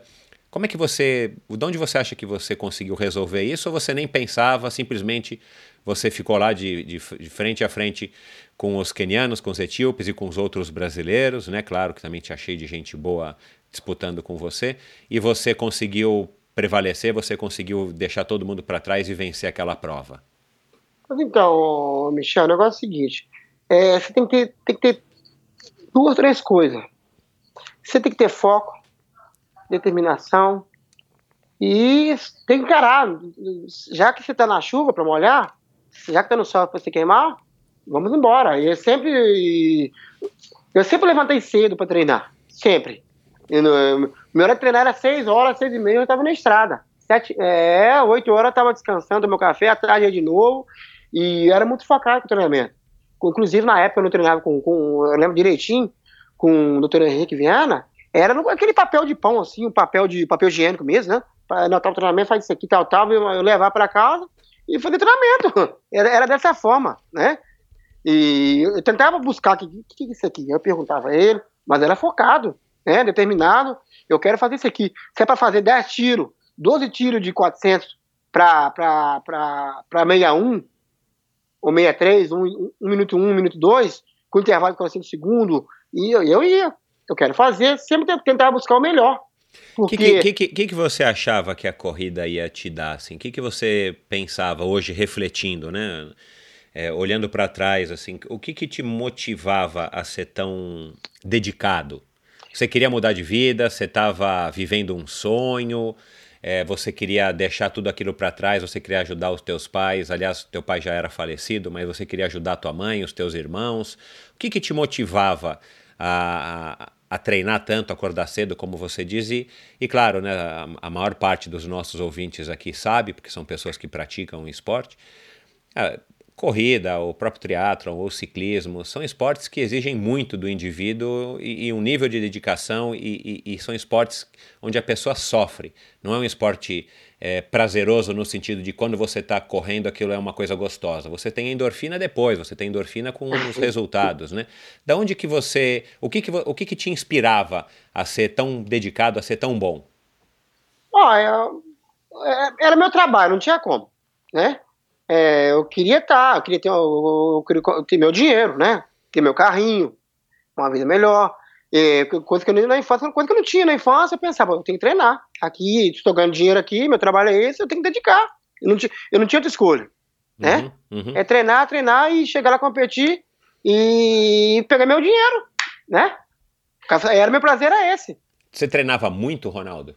Treinar, treinar. Você lembra como é que era um, ou uma quilometragem semanal, que hoje em dia todo mundo gosta de saber, e muitos dos nossos ouvintes aqui também Sim. perguntam. Como é que era uma semana pesada de treino para você? Duas sessões por dia? Você fazia mais alguma outra coisa é, além da, da corrida em si? Ou peso, ou massagem, alongamento? Conta um pouco aqui pra gente como é que era o, o teu treino. Bom, quando eu treinava com, com, com, na época, naquela época com o Henrique Viana, eu, eu não fazia musculação, não. Eu só, só rodagem mesmo, né? É, era muito rodado, eu rodava uma, uma meia por semana aí, vamos colocar aí é, uns 180, 200 km por semana, né? Junto com, com, com, com, com as competições. Eu lembro direitinho na, na, na década de 90, logo no comecinho, para 92, para 93, eu estava aqui na cidade de Lorena, né? Eu fiz 10, 12 tiros de 400 para 65 e 5, né? Com intervalo de um minutinho. E no domingo eu ia competir com os caras lá, né? Não tinha descanso assim. Aí, semanal era uma fase de 180 a 200 km por semana, até 220. Em dois períodos? Que, em dois períodos. E Só tinha um que, dia que você descansava? Ah, o meu descanso geralmente era na quarta-feira, né? Era uma vez só, né? Ou você fazia um longão, uh, um ritmo aí de 3,50 a 4 por quilômetro, e, e na quinta-feira o bicho pegava de novo. Na sexta-feira era aquele tiro de, de, de mil, talvez de 400, dependendo da, do, uh, da competição que ia participar. Claro, e, e, e, só para mostrar aqui para o pessoal, você correu dos 5 aos 42, né? Que você foi também campeão brasileiro no Troféu Brasil de 5, de 10 mil. Você, você sim, foi um sim. corredor que passou por todas as etapas da corrida de, de fundo. Então, eu corri do, do, do 1.500. Ah, 1.500 também. Eu corri, meu melhor é 3,47, se não me engano. Né? Não é ruim, não. Inclusive, eu era atleta de, de você corria a rua. Eu não fazia tiro, assim, que os caras fazem aí, é, prova de, de, de, de, de fundo, meio fundo, né? É, tu faz, faz muito trabalho de pista. Eu cheguei lá, corri lá, ganhei a corrida lá no Rio de Janeiro. Aí eu corri por curiosidade, 1.500 metros para 3,47 e tinha uma boa resistência, né? Mas, que... mas, mas, você não gostava? Você preferia ir para meia maratona, para as provas mais longas, ou você gostou de correr distâncias menores? Não, o negócio é que na época eu, eu corria com o Hulk e dava dinheiro, tinha que dar um dinheirinho ali. Claro, né? claro. eu não tinha aquele patrocínio para me bancar, para me segurar ali. Mas você tinha patrocínio, você ganhava pelo menos uma ajuda de custo, você tinha um salário. Sim, ele tinha, tinha. Juntava aquela ajuda de custo com, com dinheiro das corridas. Eu corria durante o, o mês aí umas 5, 6 corridas por, por mês, cara. Era, era desgastante, né? É. Entendeu? Pra fazer, pra fazer o dinheiro. Pra fazer o dinheiro. Pra começar senão... a fazer o teu pé de meia. Meu Deus do céu, né? Claro que eu, não é o certo. É você. Você tem que programar. Claro. É, é, você tem que é, é, correr menos e ganhar mais. Aí o que, que eu fiz? Aí eu vou mudar, vou tentar mudar, mudar, mudar essa tese aí. Aí fui treinar com o Cavaleiro. Depois de 95, né? Depois de São Silvestre, passei um, quase um, uns 6, 7 meses, e fui treinar com o Cavaleiro. Aí. E por, que, um... e por que, que você resolveu mudar? Você não estava tendo mais resultado como você era cobrado para ter? Não, porque eu queria mudar, eu queria fazer pista, entendeu? Eu queria para os Jogos Olímpicos. E, e o Henrique, ele, era, ele, ele fazia muito corrida de rua naquela época, né? Só uhum. corrida de rua. Eu queria mudar. Entendi. E eu sabia que podia fazer um, fazer um, res, um resultado para ir para as Olimpíadas. E até consegui. Consegui em Vancouver, em 96. Eu fiz a marca uh, nos 10 km 2807.8 e que era do José João da Silva, que durava 10 anos aquela marca na pista, aonde eu consegui ir para as Olimpíadas, Jogos Olímpicos, entendeu? Aí, aí, inclusive o Cavaleiro, ele era treinador de, de velocidade, treinou o Robson Caetano, se não me engano o Arnaldo Oliveira, né? E era um cara muito estudioso também, né? E me ajudou muito essa parte. Tua alimentação, eu suponho que era comida de, de panela mesmo, não tinha nenhuma grande preocupação ou, um, ou provavelmente você também não tinha nenhuma necessidade especial. Você comia o que tinha é, durante, enfim, uh, os seus treinos e a, e, enfim, e a temporada de treinamento e nas competições, como é que você se alimentava? Você tinha algum, algum ritual? Era rapadura? Tinha alguma coisa que, que você, o bolo de fubá da tua mãe, tinha alguma coisa Opa. que você fazia de, de especial ou você, você era pau para toda obra, como dizem, e, e, comia o que te davam? Não, eu não, claro, eu comia o que me dava, mas depende. Você vai para um hotel para Alemanha, vamos supor um exemplo, aí para São Paulo na época que é o anterior, você vai querer comer uma coisa diferente que você não está acostumado a comer. Aí sim, medo. Sim, claro. É. Se, eu, se eu ver o arroz e feijão lá, o, aquele angu lá, eu vou comer aquele arroz e feijão com angu, uma coisa que eu estou acostumado a comer em casa. Porque eu não podia mudar a minha alimentação de uma hora para outra. Porque eu não vou chegar lá com uma, feijo, uma feijoada para competir no dia seguinte. Calma, não é bem assim. Né? Entendi. E, e, e, durante as provas, as provas de meia e de, de maratona, você, chega, você chegou a comer alguma coisa ou você não, não pegou essa fase de se alimentar durante a prova? Ah, não, não, não, peguei, não, peguei sim. Vamos, é, é, já, eu, sou, eu, eu, gosto da comida muito simplesinha, entendeu? Aquele, aquele anguzinho, arroz, macarrão, uma salada, coisa básica, não tem nada muito coisa não. Claro que eu, eu peguei essa época também da, da do gel, do, da barra, do, gel. do, do, aquele, do... aquele, aquele power, power bar, aquele Sim, assim. power bar, é. É, mudou agora, né? Isso. Aí, inclusive, na época eu não treinava pra maratona, uh, eu tinha tinha o destro, destrozal, aquele que vem na Sim, farmácia, né? É, isso aí. Você lembra o... Deixa eu ver aquele negócio lá, é... aquele isotônico também, né? Aquele azulzinho. Azulzinho, era azulzinho ainda, né? Sei. Tinha um azulzinho. Eu esqueço o nome dele. É, não me recordo e, aqui também. E também é soro, aquele soro, né, de farmácia, aquele soro, misturava ele com o destrozal. Na, na São Silvestre que você ganhou, você comeu alguma coisa ou bebeu alguma coisa além de água? Não, não, só mais, mais é água mesmo, né? Uhum. Isso, é mais, isso aí eu tenho mais, mais maratona, né? Uhum. E eu gosto, gosto muito de rapadura também, muito, rapadura. Eu não tomava refrigerante, na época não gostava de refrigerante, nada disso. Eu, tá. cortei, eu cortava essas coisas. E, e, conta, você, você, depois da vitória na São Silvestre, você resolveu tentar classificar para os Jogos Olímpicos correndo pista. E, e, e, como é que ficou a cobrança dos patrocinadores e da própria imprensa, da mídia, em, na, na São Silvestre de 95? Você voltou para São Silvestre em 95? Eu, eu voltei, mas não estava tão legal, não. Quando você tem 24 anos, né, naquela época, eu era meio assim. Eu não ligava muito essas coisas, não, deu? Negócio de fama, essas coisas, não. Eu era meio doido mesmo, meio doidinho, né? Você pode, você pode ver até nos vídeos aí, até no, no né, lá nas minhas publicações no, no Instagram, no coisa, aquele é meu jeitinho, né? Sei. Eu não, não, não, coisa, não ligava. Só que eu passei, eu, eu, depois dessa doença, passou um, um, um, momento que não, não foi legal, né? É, eu, eu, tive uma separação, e eu, lesões ah, também, sim, né? Claro, claro. E não tá conseguindo render o treinamento. Mas eu achei que dali tá tudo acabado, e não tava, e as coisas foi continuando, né? Talvez e, que, for... e que tipo de lesão que você teve? Ou foram várias pequenas? Ou foi uma lesão grande que te atrapalhou? Não, mas é coisa pequena, né? Aí é... Provavelmente, provavelmente pelo estresse da separação e pelo estresse. Sim, também é né, a cobrança da, assédio, também, a cobrança, das pessoas, né? E quando você não está preparado para alguma coisa, não adianta, né? Você pode ser o melhor. Tem que ter preparado e centrado. Hoje em dia as coisas mudou, né? Uhum. Hoje em dia a galera já tem, tem, tem, uma, tem uma assessoria, tem o nutricionista, tem o cara que do seu lado ali, tem uma. Tem uma é, você vê, você vê os. Você vê, tem uns caras aí que correm aí pra 32, 33, o cara é parado por todo lado, né? Isso, é, é isso Parece mesmo. uma tropa de elite. é um escudo. É esse mesmo, faz parte. É um né? escudo, isso aí. É, é, é não dá, não dá, não dá para você reclamar de uma coisa que não existia naquela época, não, né? Não era uma coisa comum, pelo menos não no Brasil. Aí de 94 a 98 você teve alguns resultados, mas nada muito expressivo, porque também depois de ganhar a São Silvestre, ninguém uhum. espera que você. Enfim. Né? Acabou. Né? O homem acabou. Isso, é, acabou. é. Esse, esse, esse, esse é o lado ruim da imprensa. É, mas em 97 você foi campeão do Troféu Brasil, se não me engano, correndo 10 km, que já é um resultado bacana. Foi em São, Leo, São Leopoldo. E eu preciso desse vídeo, cara. Eu ganhei lá. lá a, a, você já estava tá... saindo da sua fase ruim. Já tava, tava, tava na fase boa ali. Eu, corri, eu corri, já corri pelo, pelo arpoador do Rio de Janeiro, né? Uhum. E já treinava com o Cavaleiro. E eu corri lá 28 e 20, se não me engano, 28 baixinho. Lá tava Vanderlei, tava. Tava nata, né? Todo mundo de São Paulo aqui, Valdenor, Era Ronaldo, eu, Ronaldo da Costa e, e a minha equipe contra o pessoal de São Paulo tudinho.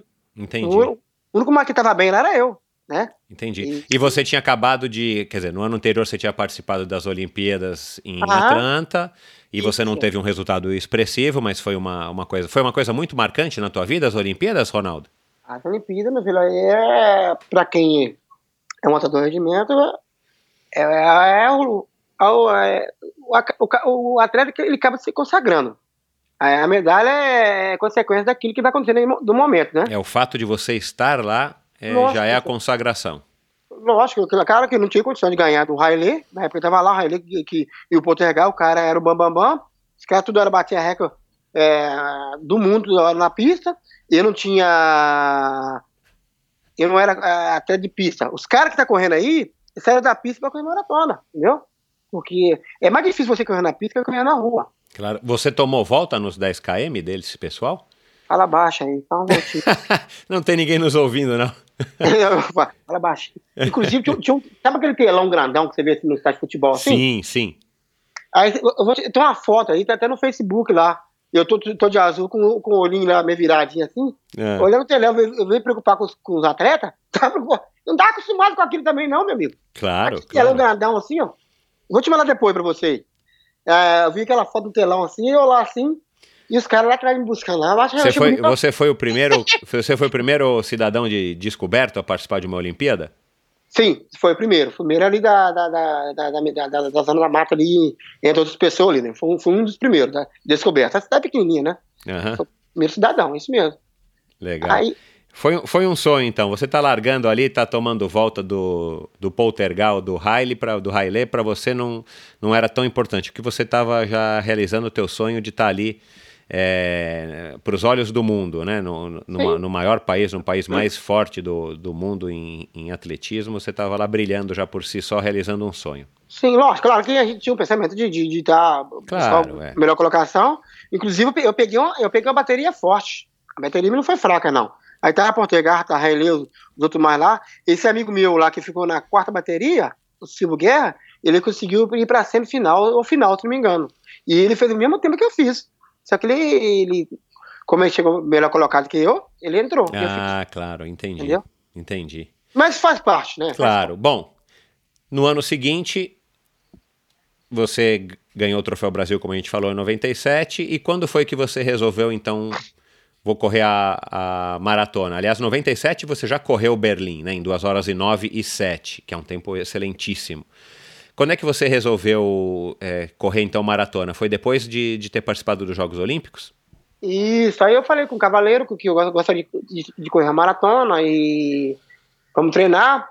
Pelo fato que eu já vim desde da, lá, lá do começo, quando no começo da minha carreira, treinava com, com o Jeff Viana e o Dr. Henrique Viana, e de passar extremamente longo, né? Já rodava assim, uma faixa de 180 km, 200 km, e eu quero me preparar para a maratona. Aí, através do Felipe, que o Poço, Felipe Poço, que é o colombiano, que me ajudou muito também, os brasileiros também.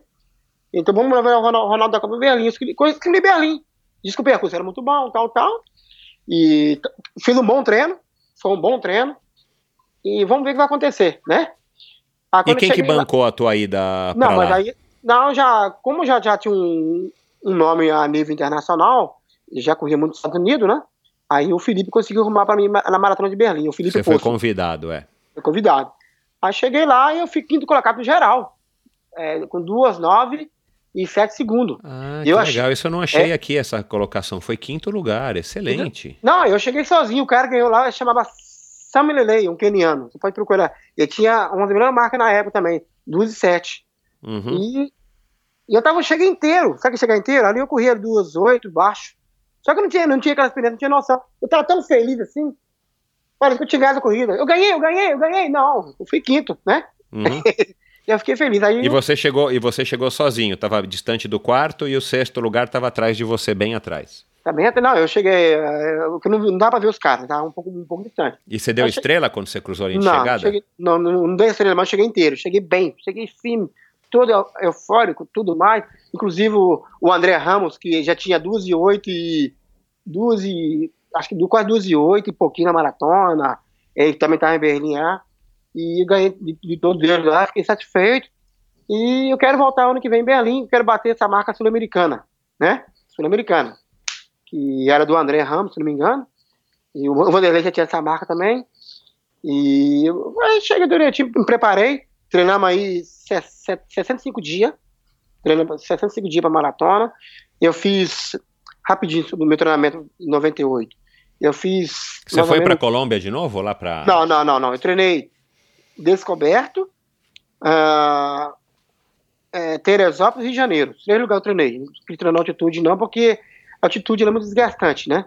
E você tem que estar. Tá, é, tem que chegar para chegar no, no, no, no, topo, lá no ponto, lá, não para ficar desgastante, não. Aí vou te falar, eu fiz oito, oito treinos, não. Eu fiz mais ou menos três treinos aí de, é, de, de 30, dois de 32, dois de 34 e dois de 36. Deu mais ou menos uns oito treinão. E tava treinando bem, né? Esse treinão aí eu fazia aí os 36 km aí no final aí para 1,54 a 1,58. Entendeu? Tava bem. Aí e, eu e Ronaldo, aí... sempre sozinho? Tinha alguém que te puxava? Como é que, como é que você fazia para dar o máximo nesses treinos? Esse, tre esse treinão eu treinava com, com, lá em Descoberto, num, num retão de 3 km. E voltava, né? Três sempre e voltava. Porque como eu tinha subido, eu queria fazer só aquela parte plana, né? Uhum. Onde eu fazia ali. O meu sobrinho ia comigo. Ia dois sobrinhos. Talvez eu tenha um irmão comigo. Ia três pessoas. Dois na frente puxando, né? Com água. O outro ia com, a, com, a, com aquela água da rapadura. O outro ia é, com, cansava, o outro buscava. Vamos, vamos, vamos, vamos, vamos. Vamos, vamos, vamos Mas eles iam correndo ou iam de bicicleta? De bike, de bike. Ah, tá. É. Bike, né? E naquele percurso. Bom, foi bacana. Meu. Aí é, eu, eu fazia esse longão lá. Tiro de, de, de, de, de 3 mil. Eu fiz cinco tiros de 3 mil. Quatro, quatro vezes de, de, 4, de, de 4 km. Esse de 3 mil eu fiz, ó, vou falar rapidinho aqui. Eu fiz três tiros, é, cinco tiros de 3 mil para 9, 9, 5 com intervalo de 3 minutos, é, 5 tiros de, de 4 km, eu fiz aí a média aí 11,57, né, a 11, e, e, é, 11,57 a 11,55, intervalo de 3 minutos, eu fiz mais 4 tiros de 5 km, né, 5 uhum. Km, 14, a média de 14, a média de 14 e 45, com intervalo de 5 de cinco, de cinco minutos, Fiz três tiros de 10 km, tudo lá, onde eu vou descobrir. Ah, hum, mais ou menos aí, cara, aí 29 e 40, com intervalo de 5 minutos, tava muito bem, né? Ninguém vai chegar para correr uma maratona correndo 12, 6, 12, 12, 5, 12, 4, por acaso, você tem, tem, tem, tem que ter uma, uma, carga de treinamento, né? E, e, e, você, e você percebia pela tua evolução nos treinos de que você estava super bem tava solto, né? Tava, tava melhor do que tava em, no ano anterior, 97. Não, em 97 já tinha, já tinha um treinamento bacana, né? Só que eu competia menos. Não, vamos, vamos, vamos competir menos, vamos, vamos, vamos competir menos, aproveitar, procurar as provas certas, entendeu? Aí deu certo. Aí, ó, eu fiz 15 tiros de mil, 15 no Rio de Janeiro, um calor daquele, às 16 horas, na terra, lá na aeronáutica, eu lembro direitinho, é, o pace, eu vou falar o ritmo, o pessoal fala pace, eu vou falar o ritmo aí. E... É, aqui a gente pode falar ritmo mesmo, não precisa é, falar pace, não. É, é eu, eu não, gosto muito, não. Média aí, 2,45 a 2,47. O intervalo essa para conta, vou falar baixinho para você aqui, deixa as pessoas escutar. Você, você fala é. baixinho. 2,45 a 2,47 para conta, entre, ele pediu para fazer 45 segundos. Eu saía com 20 a 25 segundos a cada tiro de mil. Com Caramba. batimento cardíaco, ele colocou entre 140 a 160. Com, com 20 segundos, já estava saindo com entre 150 a 160 tranquilo, sem problema nenhum. Ó, beleza. Caramba, tranquilo. Sozinha. O André Ramos ia comigo, não, não ia. Ninguém, ninguém me acompanhava. Entendeu? Entendi. Ninguém acompanhava. Ali, eu falei assim, eu fiz ali uns tiros ali. Meu Deus do céu, tô bem mesmo, né? Aí, eu, aí é claro que eu, eu, tinha que me centrar direitinho, para não machucar nem nada, né? Aí faltando mais ou menos uns, uns 15 dias pra maratona, aí eu falei pro Cavaleiro, tô cansado, sentindo uma dor no calcanho, depois eu fiz a cirurgia no, no calcanho, né? Na, na, depois da maratona de Berlim, passou um tempo, eu senti muita dor no calcanho esquerdo. Lá bem no cantinho lá, qualquer do aí, vamos diminuir o, a, o treinamento e vamos para Berlim. E meu treinamento era assim, segunda-feira, é, de manhã, eu fazia 12 km, de 12 a 15 km, com, com ritmo é de 3 e 5 a 3 e 15. À tarde, vamos fazer que era 12 km aí para com o mais fraco, 3,50. No dia seguinte eu fazia 400 metros, né? Logo no começo. Mas depois saiu, depois não entrava 400 mais, só entrava tiro de mil, 3 mil para cima. Eu já cheguei a fazer 18 a, a 15 tiros para ir com para meia 62, 61 com intervalo de, de, de 30 segundos. Entendeu? E embora. 800 metros, bastante coisa. E você tinha aí 27 para 28 anos, estava no auge da tua forma. Estava parecendo um modelo, tudo fininho, tudo bonito. Bacana. Legal. E, bom, é, essa pergunta eu, eu, brinquei no começo, mas eu, eu, não posso deixar de fazer, até porque você está aqui agora com, com a idade que você tem, 48 anos, recém-completos. Qual, é, qual foi a sensação? Quando é que você percebeu que você ia vencer a, a maratona, que então seria também o, o, o teu resultado mais importante depois da São Silvestre? Pois então, o negócio é. Eu sempre falo, eu falo para as pessoas: se você treina bem, se você está bem fisicamente, psicologicamente, não tem como dar errado. O mais difícil não é você competir. O mais difícil para mim, o mais difícil para mim, na opinião, é o treinamento, é a rotina. Se você consegue passar essas barreiras, meu, não tem como. Não tem como, né? Você vai encarar seus, adversários de, de, de, qualquer forma, independente de que seja o nível. E eu sempre falo, gente, alto rendimento é para maluco. É para maluco, né? Hoje em dia eu prefiro ter cruzado de vida, né? Vou chegar no que quer chegar lá. E hoje me divirto, eu gosto de correr com o povão, eu gosto de estar com a galera. Porque alto rendimento é pressão, é uma panela de pressão. É, como eu cheguei lá em Berlim, lá no quilômetro 30, 30 no, 30, no quilômetro 30, aí o cara falou comigo assim, o, o diretor da prova, você tá correndo pro recorde mundial. Já tava sozinho, no quilômetro 30. E você tá entendia, e você já entendia o inglês porque você já tinha viajado é, muito e tal. É, aquele, aquele inglês, é, aquele inglês assim, de viagem muito ruimzinho, meu inglês é muito ruim. Aí ele Falou assim, você está correndo aí é, é, é, é for, for, for segundos, 41 segundos, sei lá. Você está na, tá na frente do cara. O recorde mundial, 2 horas, 6 minutos e 45 segundos. Ele estava aí. Quantos segundos? É, mais ou menos alguns segundos. Na, 40, do, do 40, é, 40 segundos nessa 40 altura, segundos. você dava 40 aí segundos. Aí eu falei pra ele assim: não problema, não problema, não problema. Aí você esticando, pá, pá, pá, pá. não problema, não problema, não tem problema. Aí chegou no quilômetro 35, o Felipe estava no carro, junto com, com, com, meu treinador, com, com o treinador, o cavaleiro. Você tá correndo pro recorde mundial, Ronaldo, para 2 horas, 6 minutos e, e 40 segundos. Aí foi apertando. E eu saí de um, de, um ritmo de 3 e 4 a 3 e 3, que eu combinei com o cavaleiro, meu treinador, a, do começo da prova, né? Do, da largada até mais ou menos 15 km, para 3 e 4, e chegar na minha maratona, aos 20 km, e sozinho, estava bem, quando eu passei minha maratona para 1 em 4, fiz quebradinho, consegui virar a, outra, a parte mais rápida que a primeira. Fui sozinho, ó. Uma hora, 0023. Eu acho um negócio, uma 0023, um negócio lá assim.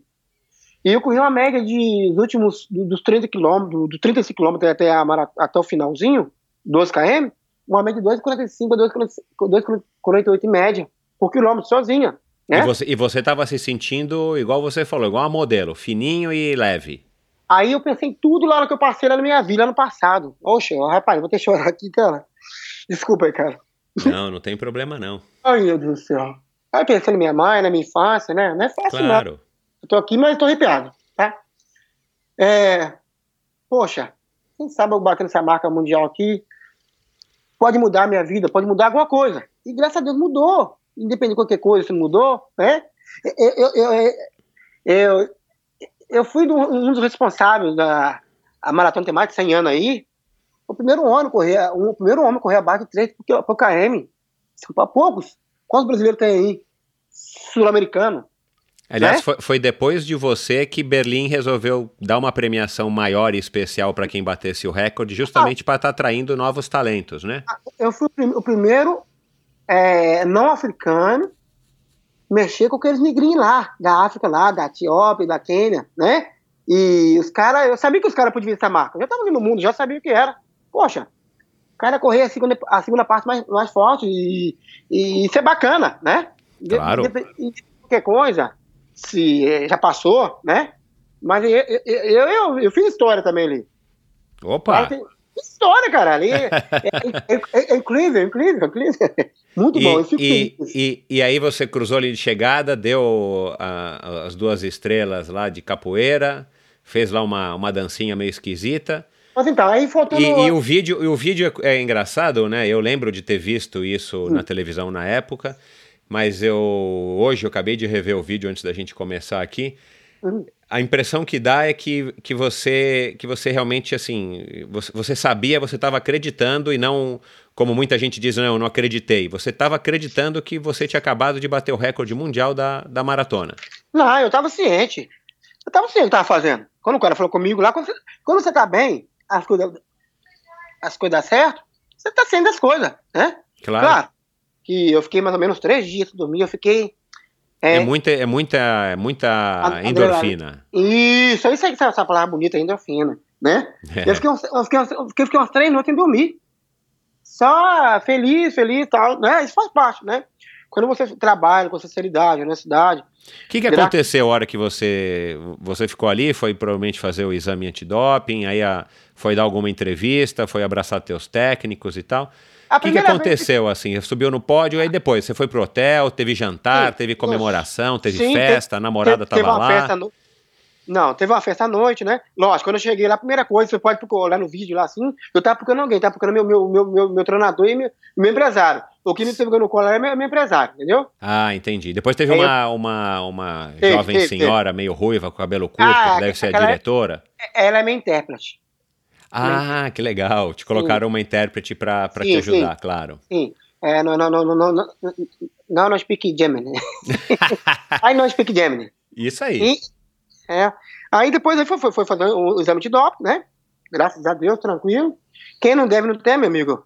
E essas coisas é, de doping, essas pessoas têm que ser, têm que ser presas, porque tá roubando, tá assaltando o próximo que tá treinando com honestidade. Eu sou contra isso. Graças a Deus. Eu já fiz vários exames de doping no mundo, qualquer parte do mundo. Se tá com doping aí, tem que prender. Porque é coisa de bandido, coisa de safado, né? Tabu, tabu, é, sacaneando os amigos. Claro, e exatamente. eu não sou a favor, né? E eu só eu fui limpo, né?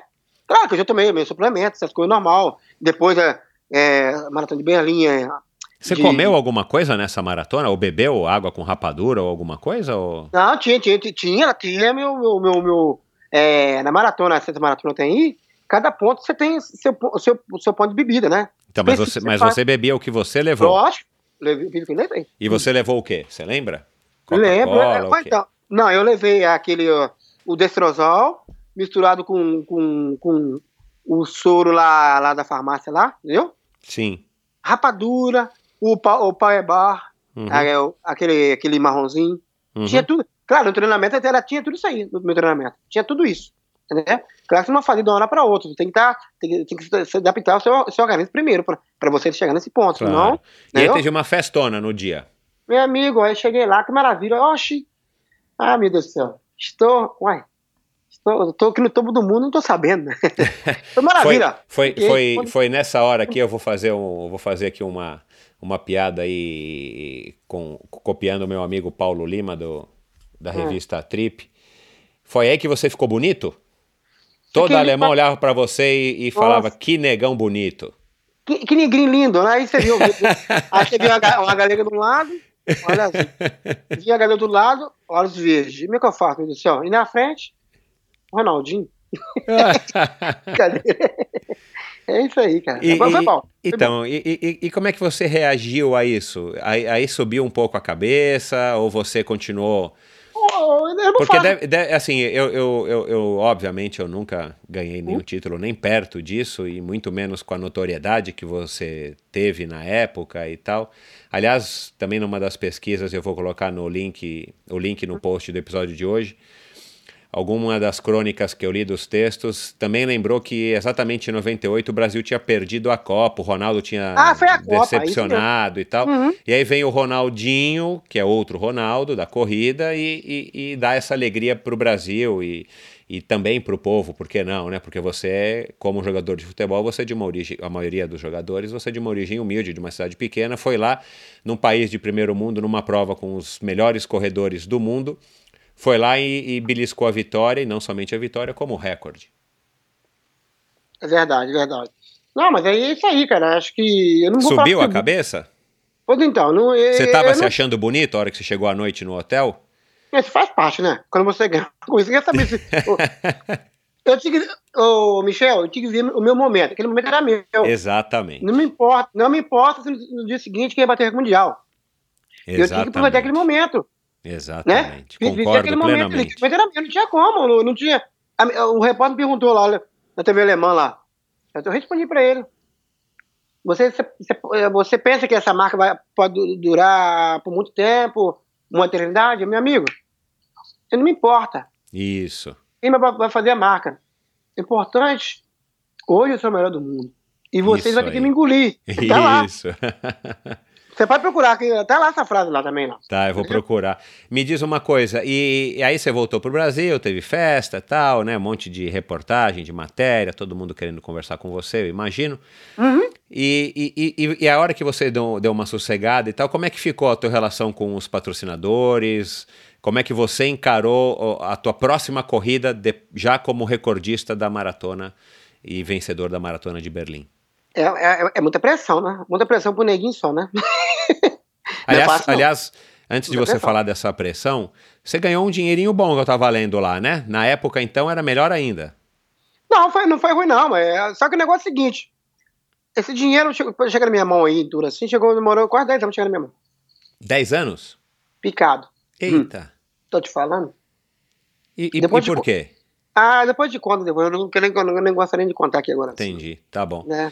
Bom, mas você Desculpa. ganhou, mas você ganhou, não tem sim, problema sim, sim. não. Você ganhou, você ganhou um dinheiro. Quando você voltou para o Brasil, enfim, você, você chegou a aproveitar essa fama, pelo menos do dinheiro que não que você ganhou lá, mas você conseguiu ganhar dinheiro aqui no Brasil por conta de ser o recordista?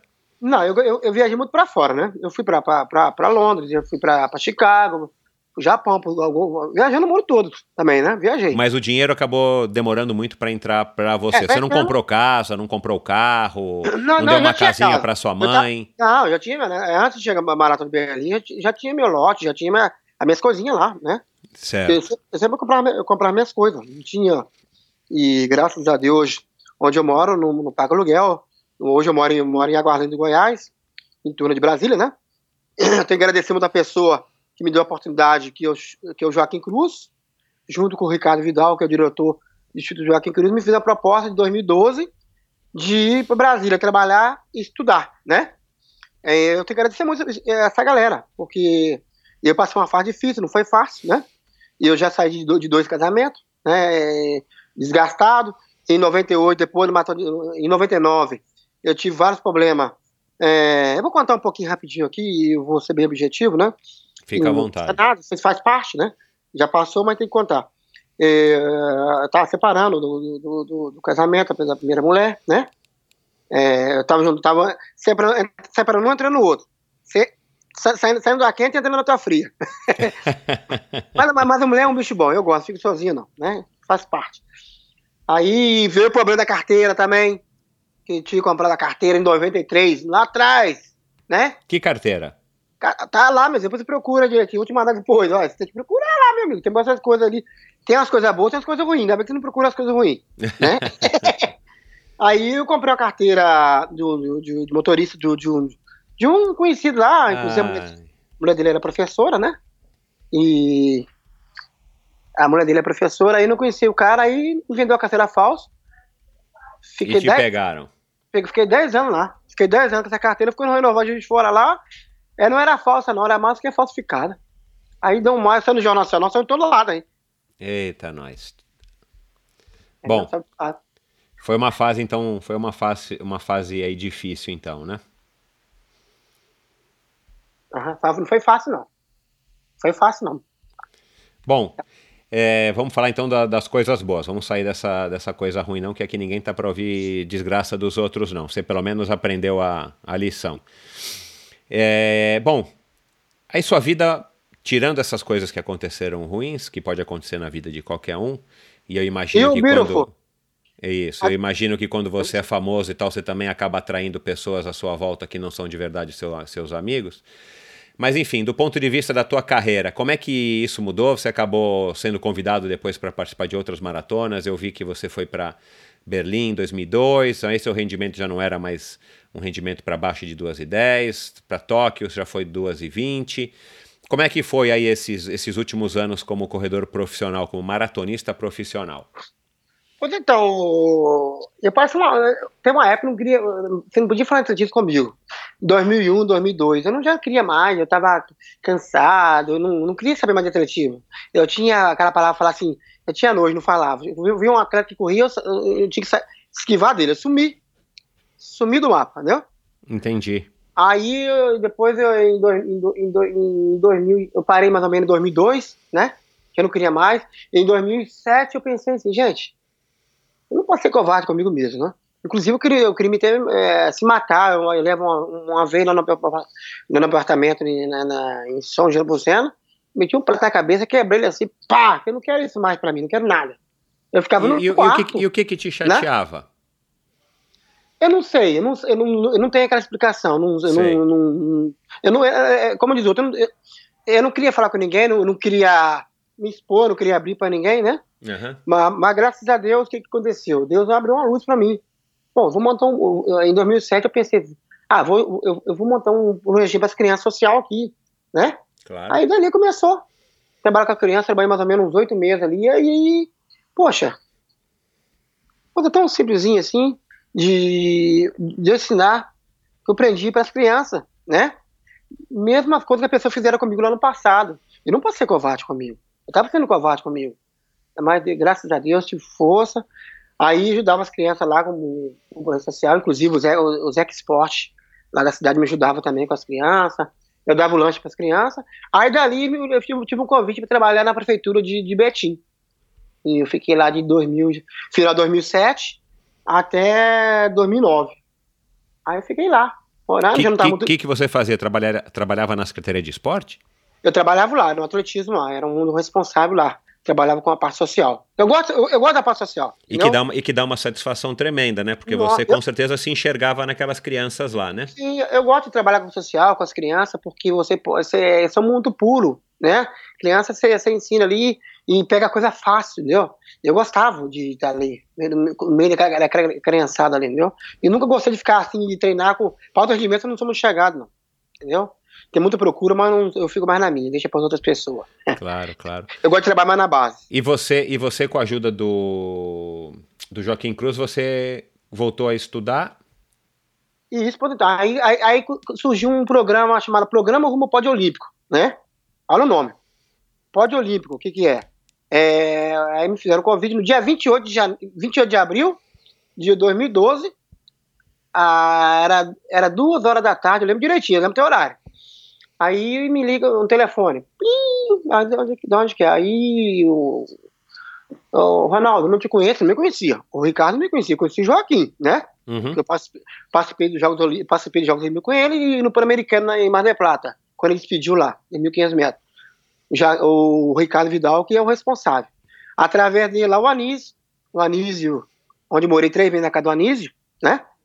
Quando eu cheguei lá, que eu fui, eu fui com o pé na frente e outro atrás, eu larguei tudo pra trás. Larguei apartamento, larguei casa, larguei tudo e fui pra Brasília. Porque eu não tava muito bem com a mãe da minha filha, né? Uhum.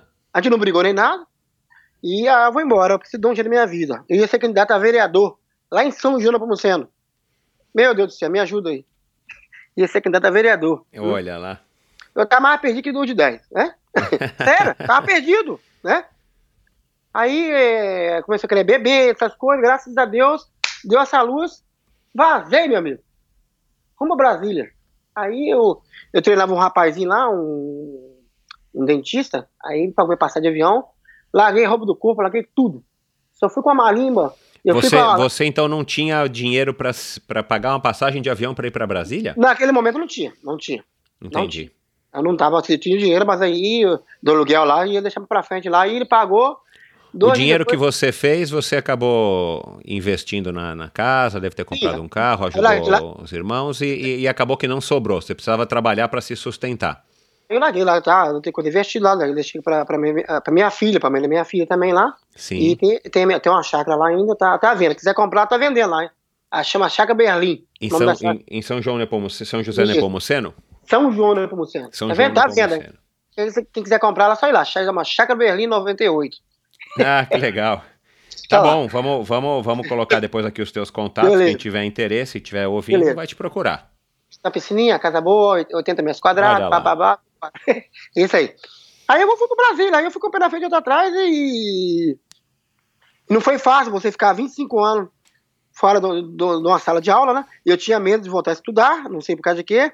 Eu achava que era mais fácil correr que estudar, que é, é até inclusive mais fácil, né? Estudar é, você, você saiu da escola, você falou para mim que você saiu da escola no final do, do primeiro grau, né? A oitava série. É, naquela época era muito complicado, né? Aí me indiquei do atletismo, aí me fizeram o convite. Era o que eu queria, era voltar o quê? Voltar a estudar. Aí me deu essa oportunidade. Aí também um trabalho, um trabalho digno também ali. Aí, graças a Deus, ficamos de 2012 até 2016. Infelizmente, no Brasil, tudo para longo prazo, as coisas não funcionam, não adianta. E o resultado, com a meninada lá, de 1.500 atletas lá, peneiramos lá para 50, depois para 20, porque não tem como você trabalhar pra, com 50 atletas de alto rendimento. Trabalha com pouco. Trabalhava eu, é, o professor Fábio, que é de Aracatuba, é, o Hudson de Souza, que foi campeão pan-americano, essas coisas, nosso grupo, uns atletas mais experientes. Aí deu esse negócio da, negócio da crise aí, passou a Copa do Mundo, passou as Olimpíadas, os caras começaram a fechar tudo, mas aí atingiu lá o programa. Os meninos tinham psicólogo, tinha assistente treinador, que eu, eu fazia parte, tinha, tinha o técnico, tinha uh, assistente social, tinha nutricionista.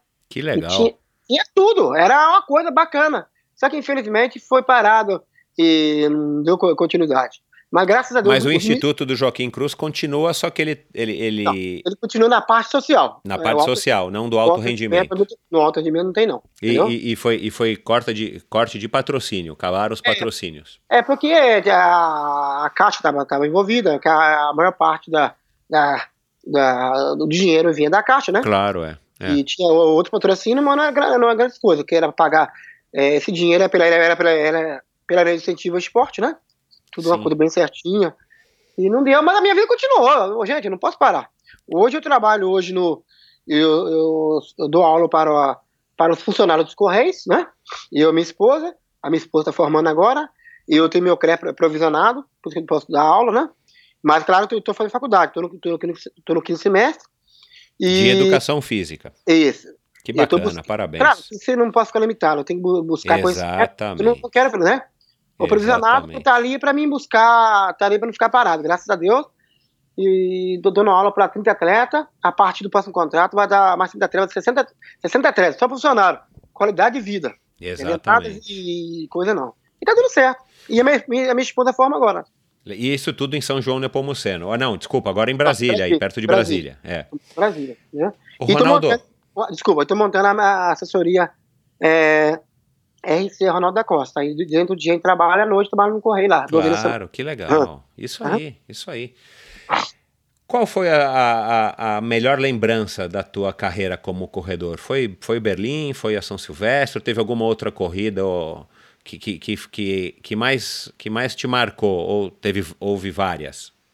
Ah, Para mim, o que me marcou mesmo foi, são três, né?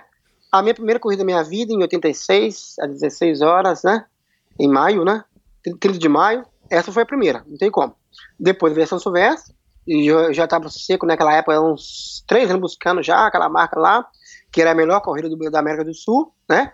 E Berlim marcou o mundo, não para mim, né? Uhum. Marcou. Eu, eu era para muitos lá era desconhecido, né? E de repente chega lá, faz aquela marca extraordinária, dando duas estrelinhas e sambando inteiro. Três que você dormir né? Isso aí foi, uma, muito Mas bom pra mim. Você, você ficou muito dolorido depois dessa prova? Você não ficava quebrado? Não, fiquei quebrado nada. No, no, dia seguinte eu fui estar treinando normal lá no, lá no parque, Legal. lá em Berlim. Inclusive, eu tô voltando a Berlim, tá? Ah, então, é. vamos falar disso, porque agora a gente está comemorando o vigésimo ano do teu ah. recorde, né? Eu sei que você teve lá em 2015, fizeram uma homenagem, desculpa, há cinco 2013. anos atrás, 2013, 2013. Né? Mas deixa eu te perguntar aqui uma coisa que eu tenho curiosidade. Algum arrependimento, alguma mágoa? Você acha que você teve o devido reconhecimento naquela época? Você teria feito algo diferente na tua carreira? Olha, é, uma pergunta, é uma pergunta sim, sim, retórica, lógico. porque ah, a gente sim, não consegue voltar no tempo, mas a gente vai ficando mais ah, velho, e eu tô né, um pouquinho mais velho que você. A gente olha para trás, a gente achava que sabia, achava que estava tomando a atitude correta, e a gente tinha essa convicção, mas a gente olhando para trás com, com a sabedoria de quem viveu já mais alguns anos, a gente consegue identificar algumas, algumas derrapadas, vamos dizer assim. Você tem alguma na tua carreira profissional, algum arrependimento, alguma mágoa da imprensa? Não, eu não tenho arrependimento de nada. Eu, eu, eu, sempre eu, eu, penso viver cada momento. Claro que eu, a minha fase passou, né? E tudo que eu vou falar, for, for, for falar, tiver alguma palestra, tiver com os jovens, eu falo para eles. É, não, fa, não, não, não faça que eu, não segue meus passos em, em, em, em, algumas altitudes, porque lá na frente você pode pagar, entendeu? Uhum. Eu, assim, quando era mais novo, né? Não, hoje em dia mudou muito. A cada aí seis, sete meses eu trocava o carro, né? Não precisava, né? Ah, quando entendi. Você, é jovem, faz parte, né? Claro, é, a gente é, não, não tem você como tem, você ter essa sabedoria isso, aos quando 20 você e poucos, tem, 30 anos, é impossível. Quando você, quando você tem, tem uma estrutura familiar assim, não falo que o pessoal não tinha, não tinha. Minha mãe é analfabeta, meu pai é pior ainda, né? É, você de repente sai descoberto e viajando no mundo aí, pô, mais ou menos conhecer mais ou menos 35 países viajando aí, pô, sem aquele estudo, sem nada. Então, é? então. É, eu tô, tô, tô vivendo aqui no país da mil maravilha, né? Só que as pessoas, alguns amigos não dão conselho, tem que guardar dinheiro, faz parte, né? Mas graças a Deus, não, não, não tô mal, né? Não tô passando fome nem nada, precisa, precisa trabalhar, tô com saúde e corre atrás. Sabe aquele ditado, quem tem pena é galinha, né? eu não quero que tenha pena de mim. Ô, Ronaldo, a maratona de Berlim aconteceu agora faz algumas semanas, né? E, e, e, o Kimeto, todo mundo tinha expectativa de que ia ter recorde, acabou não, não tendo. Londres, né? É, mas Berlim também aconteceu, né? Já. Ah, desculpa, desculpa, ah, desculpa, é. desculpa, não, é, eu tô confundindo. What's, what's, what's the problem, my friend? É, Berlim vai ser e você vai estar tá lá, perdão, isso. isso tranquilo, eu, eu, eu, tava, eu, eu me confundi com os assuntos, eu errei aqui na minha anotação. O Kimeto, em 2014, ele hum. fez 2 horas e 2 e 57, que é o recorde atual da maratona. Certo. É, são, vai, pouco menos de 4 minutos aí abaixo da tua marca. Uhum. Você acha que essa marca é, é uma marca que, você conhecendo Berlim, eu não, eu não sei se o percurso muda de ano para ano, enfim, mas a gente sabe que Berlim é a maratona mais rápida de todas. Você acha que essa é uma marca boa ou você acha que com toda a tecnologia e com, e com a qualidade que tem o Kimeto e todos os outros corredores de hoje em dia, você acha que é um, uma marca que, que vai ser baixada, é só uma questão agora aí de, de, de ter as condições ideais? Pois então, é, é claro que é, há 20 anos atrás, praticamente foi, é, era uma época diferente dessa aqui, né? Claro que eu creio que pode chegar ali, mas não. Falar pra, na, na minha opinião, a gente torce assim, a, a, algum atleta correr abaixo de duas horas na maratona, eu acho meio complicado, entendeu? Mesmo com tecnologia, é, vai ser difícil. É. Pode ter que ser que sim, né? Eu acho, opinião minha, né? É, naquele, aí... naquele projeto da Nike, eles correram, acho que foi o próprio Kimeto, né? Correu para 2 horas e 25, né? Uhum. E, enfim, uma corrida completamente artificial, porque, né? Enfim, Lógico, tinha sim, todos, sim. Todo, todo aquela, aquele apoio. Agora, antes da gente falar da comemoração e falar do, do enfim, do teu livro, do filme, que que você é um corredor experiente, você passou, né, de corredor de, de largar no pelotão, é, da galera, para corredor de elite, para recordista mundial, vencedor da São Silvestre. E né, já se passaram aí 20 e poucos anos desde quando você começou. Você acha que o atletismo hoje ele está num caminho melhor? Você acha que o. Né, eu suponho que, que os teus substitutos tenham sido o Vanderlei, que também em breve vai estar aqui, o próprio Marilson, que também vai estar aqui conosco. Eles acabaram seguindo o teu caminho, tiveram destaque também, principalmente nas maratonas, né? O Marilson com duas vitórias em Nova York, o Vanderlei com aquele honroso terceiro lugar bronze é, olímpico. Você acha que o nosso atletismo está caminhando para estar tá melhor? Você acha que os garotos que estão começando hoje, como você começou, eles têm uma estrutura melhor? Ou você acha que ainda falta muito para a gente ter um atletismo digno dos nossos talentos, dos nossos atletas? Então, Michel, já, já deu, deu para ter mais ou menos um exemplo que aconteceu em 2016, né? Jogos Olímpicos, né? É, dinheiro tem. Só que o dinheiro está sendo mal investido, na minha opinião. E a base começa onde? A base começa na escola. Se você não tiver uma, uma, uma base bem feita, não adianta você fazer uma, fazer uma Olimpíada para quatro anos. Olimpíada, para qualquer país que for organizar, os caras já pensam 12, 20 anos atrás, entendeu? Exato. É, ó, tem que ter um planejamento, né? Eu não sei o que está acontecendo, aconteceu com, com a CBAT, que não tem muito acesso à galera lá, né? É, as coisas não foram muito bem planejadas, não, porque dinheiro tinha o dinheiro, né? Isso. Isso, é, temos talento, temos. Temos que buscar na, ir nas escolas, né? É, a autoridade maior do esporte, do atletismo, que eu falo assim, de ordem de que é CBAT, ele tem que buscar. Só tem que colocar a pessoa certa no lugar certo. Eu nunca tive a oportunidade de estar ali na CBAT, convite nenhum, não, é, não tô bravo com ninguém, já é, né? Estou à disposição para ajudar, né? E, e às vezes coloca as pessoas no lugar errado. E as pessoas que estão ali, que têm conhecimento da experiência, que vivenciou isso aí no meu caso aí, parece que são um, um, um João Mané, um, um João Ninguém. Só que se engana, porque às vezes vê, vê meu jeitinho de falar, tal, tal, quando eu trabalho, eu trabalho sério, né? Não, e a experiência que você a experiência, tem é fantástica. isso, oxe, tem nem comparação. Eu fico triste nessa, nesse ponto, entendeu? Eu queria contribuir com, com, com o atletismo brasileiro. Pô, eu, vi, eu, eu vim do nada. Eu vim do nada, o que, que é do nada? Do lugar. Eu não tive um. É, eu não comecei com 12 anos, com 10 anos no atletismo. Eu não comecei assim. Eu comecei tarde no atletismo, 16, 17 anos, já é tarde. Por isso que a gente tem que começar com um molequinho lá com, com 8, 10 anos. Primeiro passo. Mas infelizmente aí é, você vai lá, os caras nem, nem te conhecem, às vezes quem é você? que é um absurdo, um absurdo. Eu né? não vou me humilhar por ser tipo de gente, não preciso disso. Não preciso. Claro, eu preciso de lá, tá lá, é, ver outro time melhor. Infelizmente, dinheiro tem, federal, estadual, eu não sei o que está acontecendo. Inclusive aí, teve várias denúncias aí, né? Uhum. E eu não vou falar que eu não, não, posso falar uma coisa comprovar que não tem nada na minha mão, que mais tem coisa aí. Inclusive até o presidente da, da, da, da CBA, que ele foi afastado. Ele pediu para sair, renunciar o cargo porque de quê? Tem uma coisa errada. É, aqui ninguém está julgando ninguém, mas a gente sabe que não é difícil de que tenha também algum problema de corrupção ou de desvio ou de, sim, de má conduta no, numa federação de esporte se, se de tantas outras a gente sabe que tem, já se tornaram públicos, inclusive agora recentemente houve esse escândalo que não tem a ver com federação, mas tem a ver com clube de assédio sexual é, na, nas seleções brasileiras, de, nas seleções de, de atletismo, nas grandes, nos grandes clubes de atletismo, Sim. enfim. Então, assim, infelizmente a gente acaba se acostumando, mas a gente não pode se aquietar, não pode não achar pode, que isso é pode. comum. Não, mano. Bom, mas essa tua opinião realmente é muito sensata e é uma pena e aí fica o recado aqui para quem nos está ouvindo. E, eu estou aqui, e... Michel, estou à disposição. Olha eu não lá, quero, recado está dado. Eu, eu não quero, eu não estou pensando em ganhar, ganhar cargo nem nada, não. A gente quer, eu quero Isso, contribuir, você sim. quer contribuir, exato, exatamente. A gente falar que a pessoa ela cai de paraquedas lá, infelizmente, não vai dar. Não vou falar que eu sou o salvador da pátria, não é isso. Exato. É a oportunidade que, que, que eu estou querendo, né? Entendeu? Às vezes, às vezes tem um, um grupinho fechado, atrapalha as outras coisas. Ah, não, vou colocar fulano de tal que é amigo, não sei de que lá. Não é bem por aí. Né? O, o esporte, independente de que quer que seja, ele tem que ser uma coisa profissional. Tem que ser profissional. Não pode ser para amiguinho, para essas coisas, não.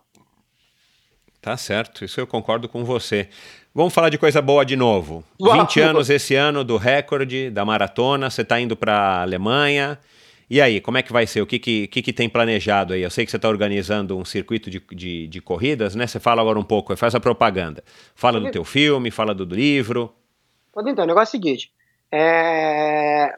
A turnê Ronaldo da Costa, ela começou em Fortaleza, dia 10 de março, né? E essa conversa, ela veio mais ou menos desde o ano passado. Desde setembro, final de setembro. Reuni um grupo de assessoria do Brasil todo, né? E cada um foi... É, tipo uma formiguinha Aí foi, foi dando ideia, foi uma, chama um, chama daqui. Aí acabou montando um grupo WhatsApp, né? Desse grupo aí, deu que tá dando aí, chegar em Fortaleza, tive Natal, para comemorar os 20 anos do Recorde Mundial da Amazônia Berlim. E em cada estado é responsável para organizar o treinão, né? Ah, que legal. O treinão, Ronaldo da Costa. Aí nesse treinão, ou pode ser uma, uma, uma, uma, camisa, uma camiseta comemorativa, que é cobrado uma, desculpa, uma caixa de inscrição, ou se não uma medalha. Depende. Claro. Como é que as pessoas podem acompanhar onde é que vai ter? Como, como é que faz se, se tem alguém nos ouvindo? A gente sabe que uhum. é, nós é pequeno, mas nós é famoso aqui, viu? A gente então. tem ouvinte no, em 35 países, foi a última contagem que eu fiz.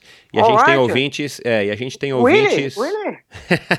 Really? Really? really? really? E a gente tem ouvintes no Brasil inteiro. Do, a, do Arroio ao Chuí, a gente tem em todos os estados, muitos em Brasília, é, muitos em Minas Gerais, a gente tem ouvintes no, no Brasil inteiro. Se tem alguém que está nos ouvindo, que tem uma assessoria, que está querendo te contratar para bater um papo, fazer uma palestra, mostrar aí para para sua cidade sim, sim. e tal, o, sim, o, o, grande recordista da maratona, e aliás, até hoje é o único recordista de maratona que o Brasil já teve. Sul-americano. Sul-americano. Sul-americano, olha lá. É, como é que fica sabendo? É no teu site? Você tem um. Como é que faz? Eu posso, eu posso divulgar aqui teu telefone e as pessoas te, te mandam um WhatsApp? Como é que faz para te ajudar? Yes, yes, não, não problema. É, bom, o negócio é o seguinte, vamos lá. Pode ser pelo Instagram, pelo Facebook, pelo, pelo, pelo telefone. Ah, é, ótimo, o meu Instagram, Instagram. É, Ronaldo, é Ronaldo da Costa, tudo junto, né? Isso. É 20605. Muito fácil. Ronaldo da Costa, né? Claro. 20605 ou senão Ronaldo Costa. Para quem não sabe, o que é 20605 não é teu CEP. Não. é 2 horas 6 minutos e 5 segundos. Olha lá, pronto. Agora o cara não esquece. Beleza? Exato. E... Então eu vou, eu vou colocar no post do episódio de hoje, não precisa ninguém estar tá correndo agora ah, para anotar. Ah, tá. Eu coloco o, o, teu site, o teu Instagram, o teu Facebook, enfim, para as pessoas poderem já clicar e já passarem a te seguir e acompanharem Isso. aí. Isso. E quem quiser te contratar, quem quiser te chamar, quem quiser te conhecer, manda um inbox e você responde. Alright, no problem. No problem. Legal. E, e, e o livro e o filme? Então, você falou que estão sendo, está sendo gravado em currais novos. Fala um pouquinho Mas aí então, desse eu, eu tô indo lá, tô indo lá em agosto, tive agora pouco tempo lá em, em março, 17 de março. Aí apareceu um fã lá, ele, é, ele é juiz, né, juiz de, de direito na cidade de Corrais Novos, Corrais Novos, né? E ele também ele, ele, ele, ele trabalha com metragem e também ele é escritor. Aí eu tava na palestra lá, ele pediu licença, todo mundo lá, me fez um convite. Se eu queria, queria contar minha história. Aí, não. Aí eu olhei para um amigo meu lá que me levou para lá. Não, vamos, vamos conversar e eu aceitei. E agora em agosto estarei lá para fazer a gravação do livro, é, do filme e do livro, né? Eu vou ficar pelo menos 15 dias lá, é rapidinho, e dizer que esse ano já me entrega já. Vamos ver. Tomara. Que legal. E tudo isso é. a gente também vai poder saber para poder, onde, poder sim, sim, assistir, sim. ver onde é que compra e tal, no, no, no, no, teu site, no Facebook e tudo mais. Sim, vamos fazer uma divulgação bacana, entendeu? Ah, que legal. Bacana, Ronaldo. Eu queria agradecer aí a tua disponibilidade, queria agradecer a tua sinceridade, queria agradecer também pelo que você fez pelo atletismo e por você ter essa cabeça bacana e no lugar e estar tá disposto ainda a ajudar. Fica o recado aí, CBAT e, e clubes, enfim, pessoas que estão ligadas ao atletismo, saibam que, que o Ronaldo está à disposição, está a fim de trabalhar e tem muita experiência. Eu acho que a, a, o, o, teu maior ativo, na verdade, é, é, a tua experiência, o que você suou e, e, e, conquistou desde, desde descoberto até a, a, Como é que é o nome do monumento lá onde chega a maratona de Berlim? Caramba, agora fugiu. É o portão do Brandenburgo. Isso, o, o, o, o, portão de Brandenburgo, enfim. Então é isso, cara. Muito obrigado. Quer dar mais um recado, último recado aí para os teus fãs, para quem está nos ouvindo? O microfone é todo teu. Não, só quero agradecer a oportunidade, a endorfina, né? é, pela oportunidade de estar com vocês aqui. E muita saúde, muita paz, né? E quem, para quem está começando agora aí, sempre procurar um profissional da, um profissional da área, né? Não sai aí fazendo atividade física de que maneira, não. Procura uma pessoa que tenha conhecimento, que tenha experiência, para que pa, passar para você, que você ficar mais tranquilo, para que você possa estar tá aí participando de, de corrida, dos eventos, para não, não bater cabeça. Entendeu? Exatamente, exatamente. E, e Papai do Céu abençoa vocês, a família de vocês, a sua família, a minha também, minha filha e a minha esposa que tem em Brasília. E vamos que vamos, né? E bola pra Isso frente. Isso aí, bola pra passou, frente. O que passou, passou. A vida nossa a segue, né? Exato. Legal. Muito obrigado, um grande abraço e um agradecimento especial aqui no ar a Elaine, que, é, que ajuda aí, recebe o, o Ronaldo e, e nos ajudou aqui imensamente com, com essa conexão. Ah, ela, é, agradecer a Elaine, estou aqui na casa dela aqui, né?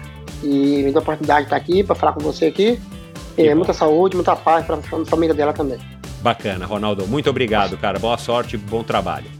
Beleza, muito obrigado aí. E agradecer mais de novo vocês aí, tá? É, o Michel, a equipe Endorfina, como é que é? Post, podcast. podcast. Podcast, né? Exato. Estamos aí. Legal. Área. Grande abraço. Obrigado. Fique com Deus. Tchau, tchau. Até mais. Até na vista, baby.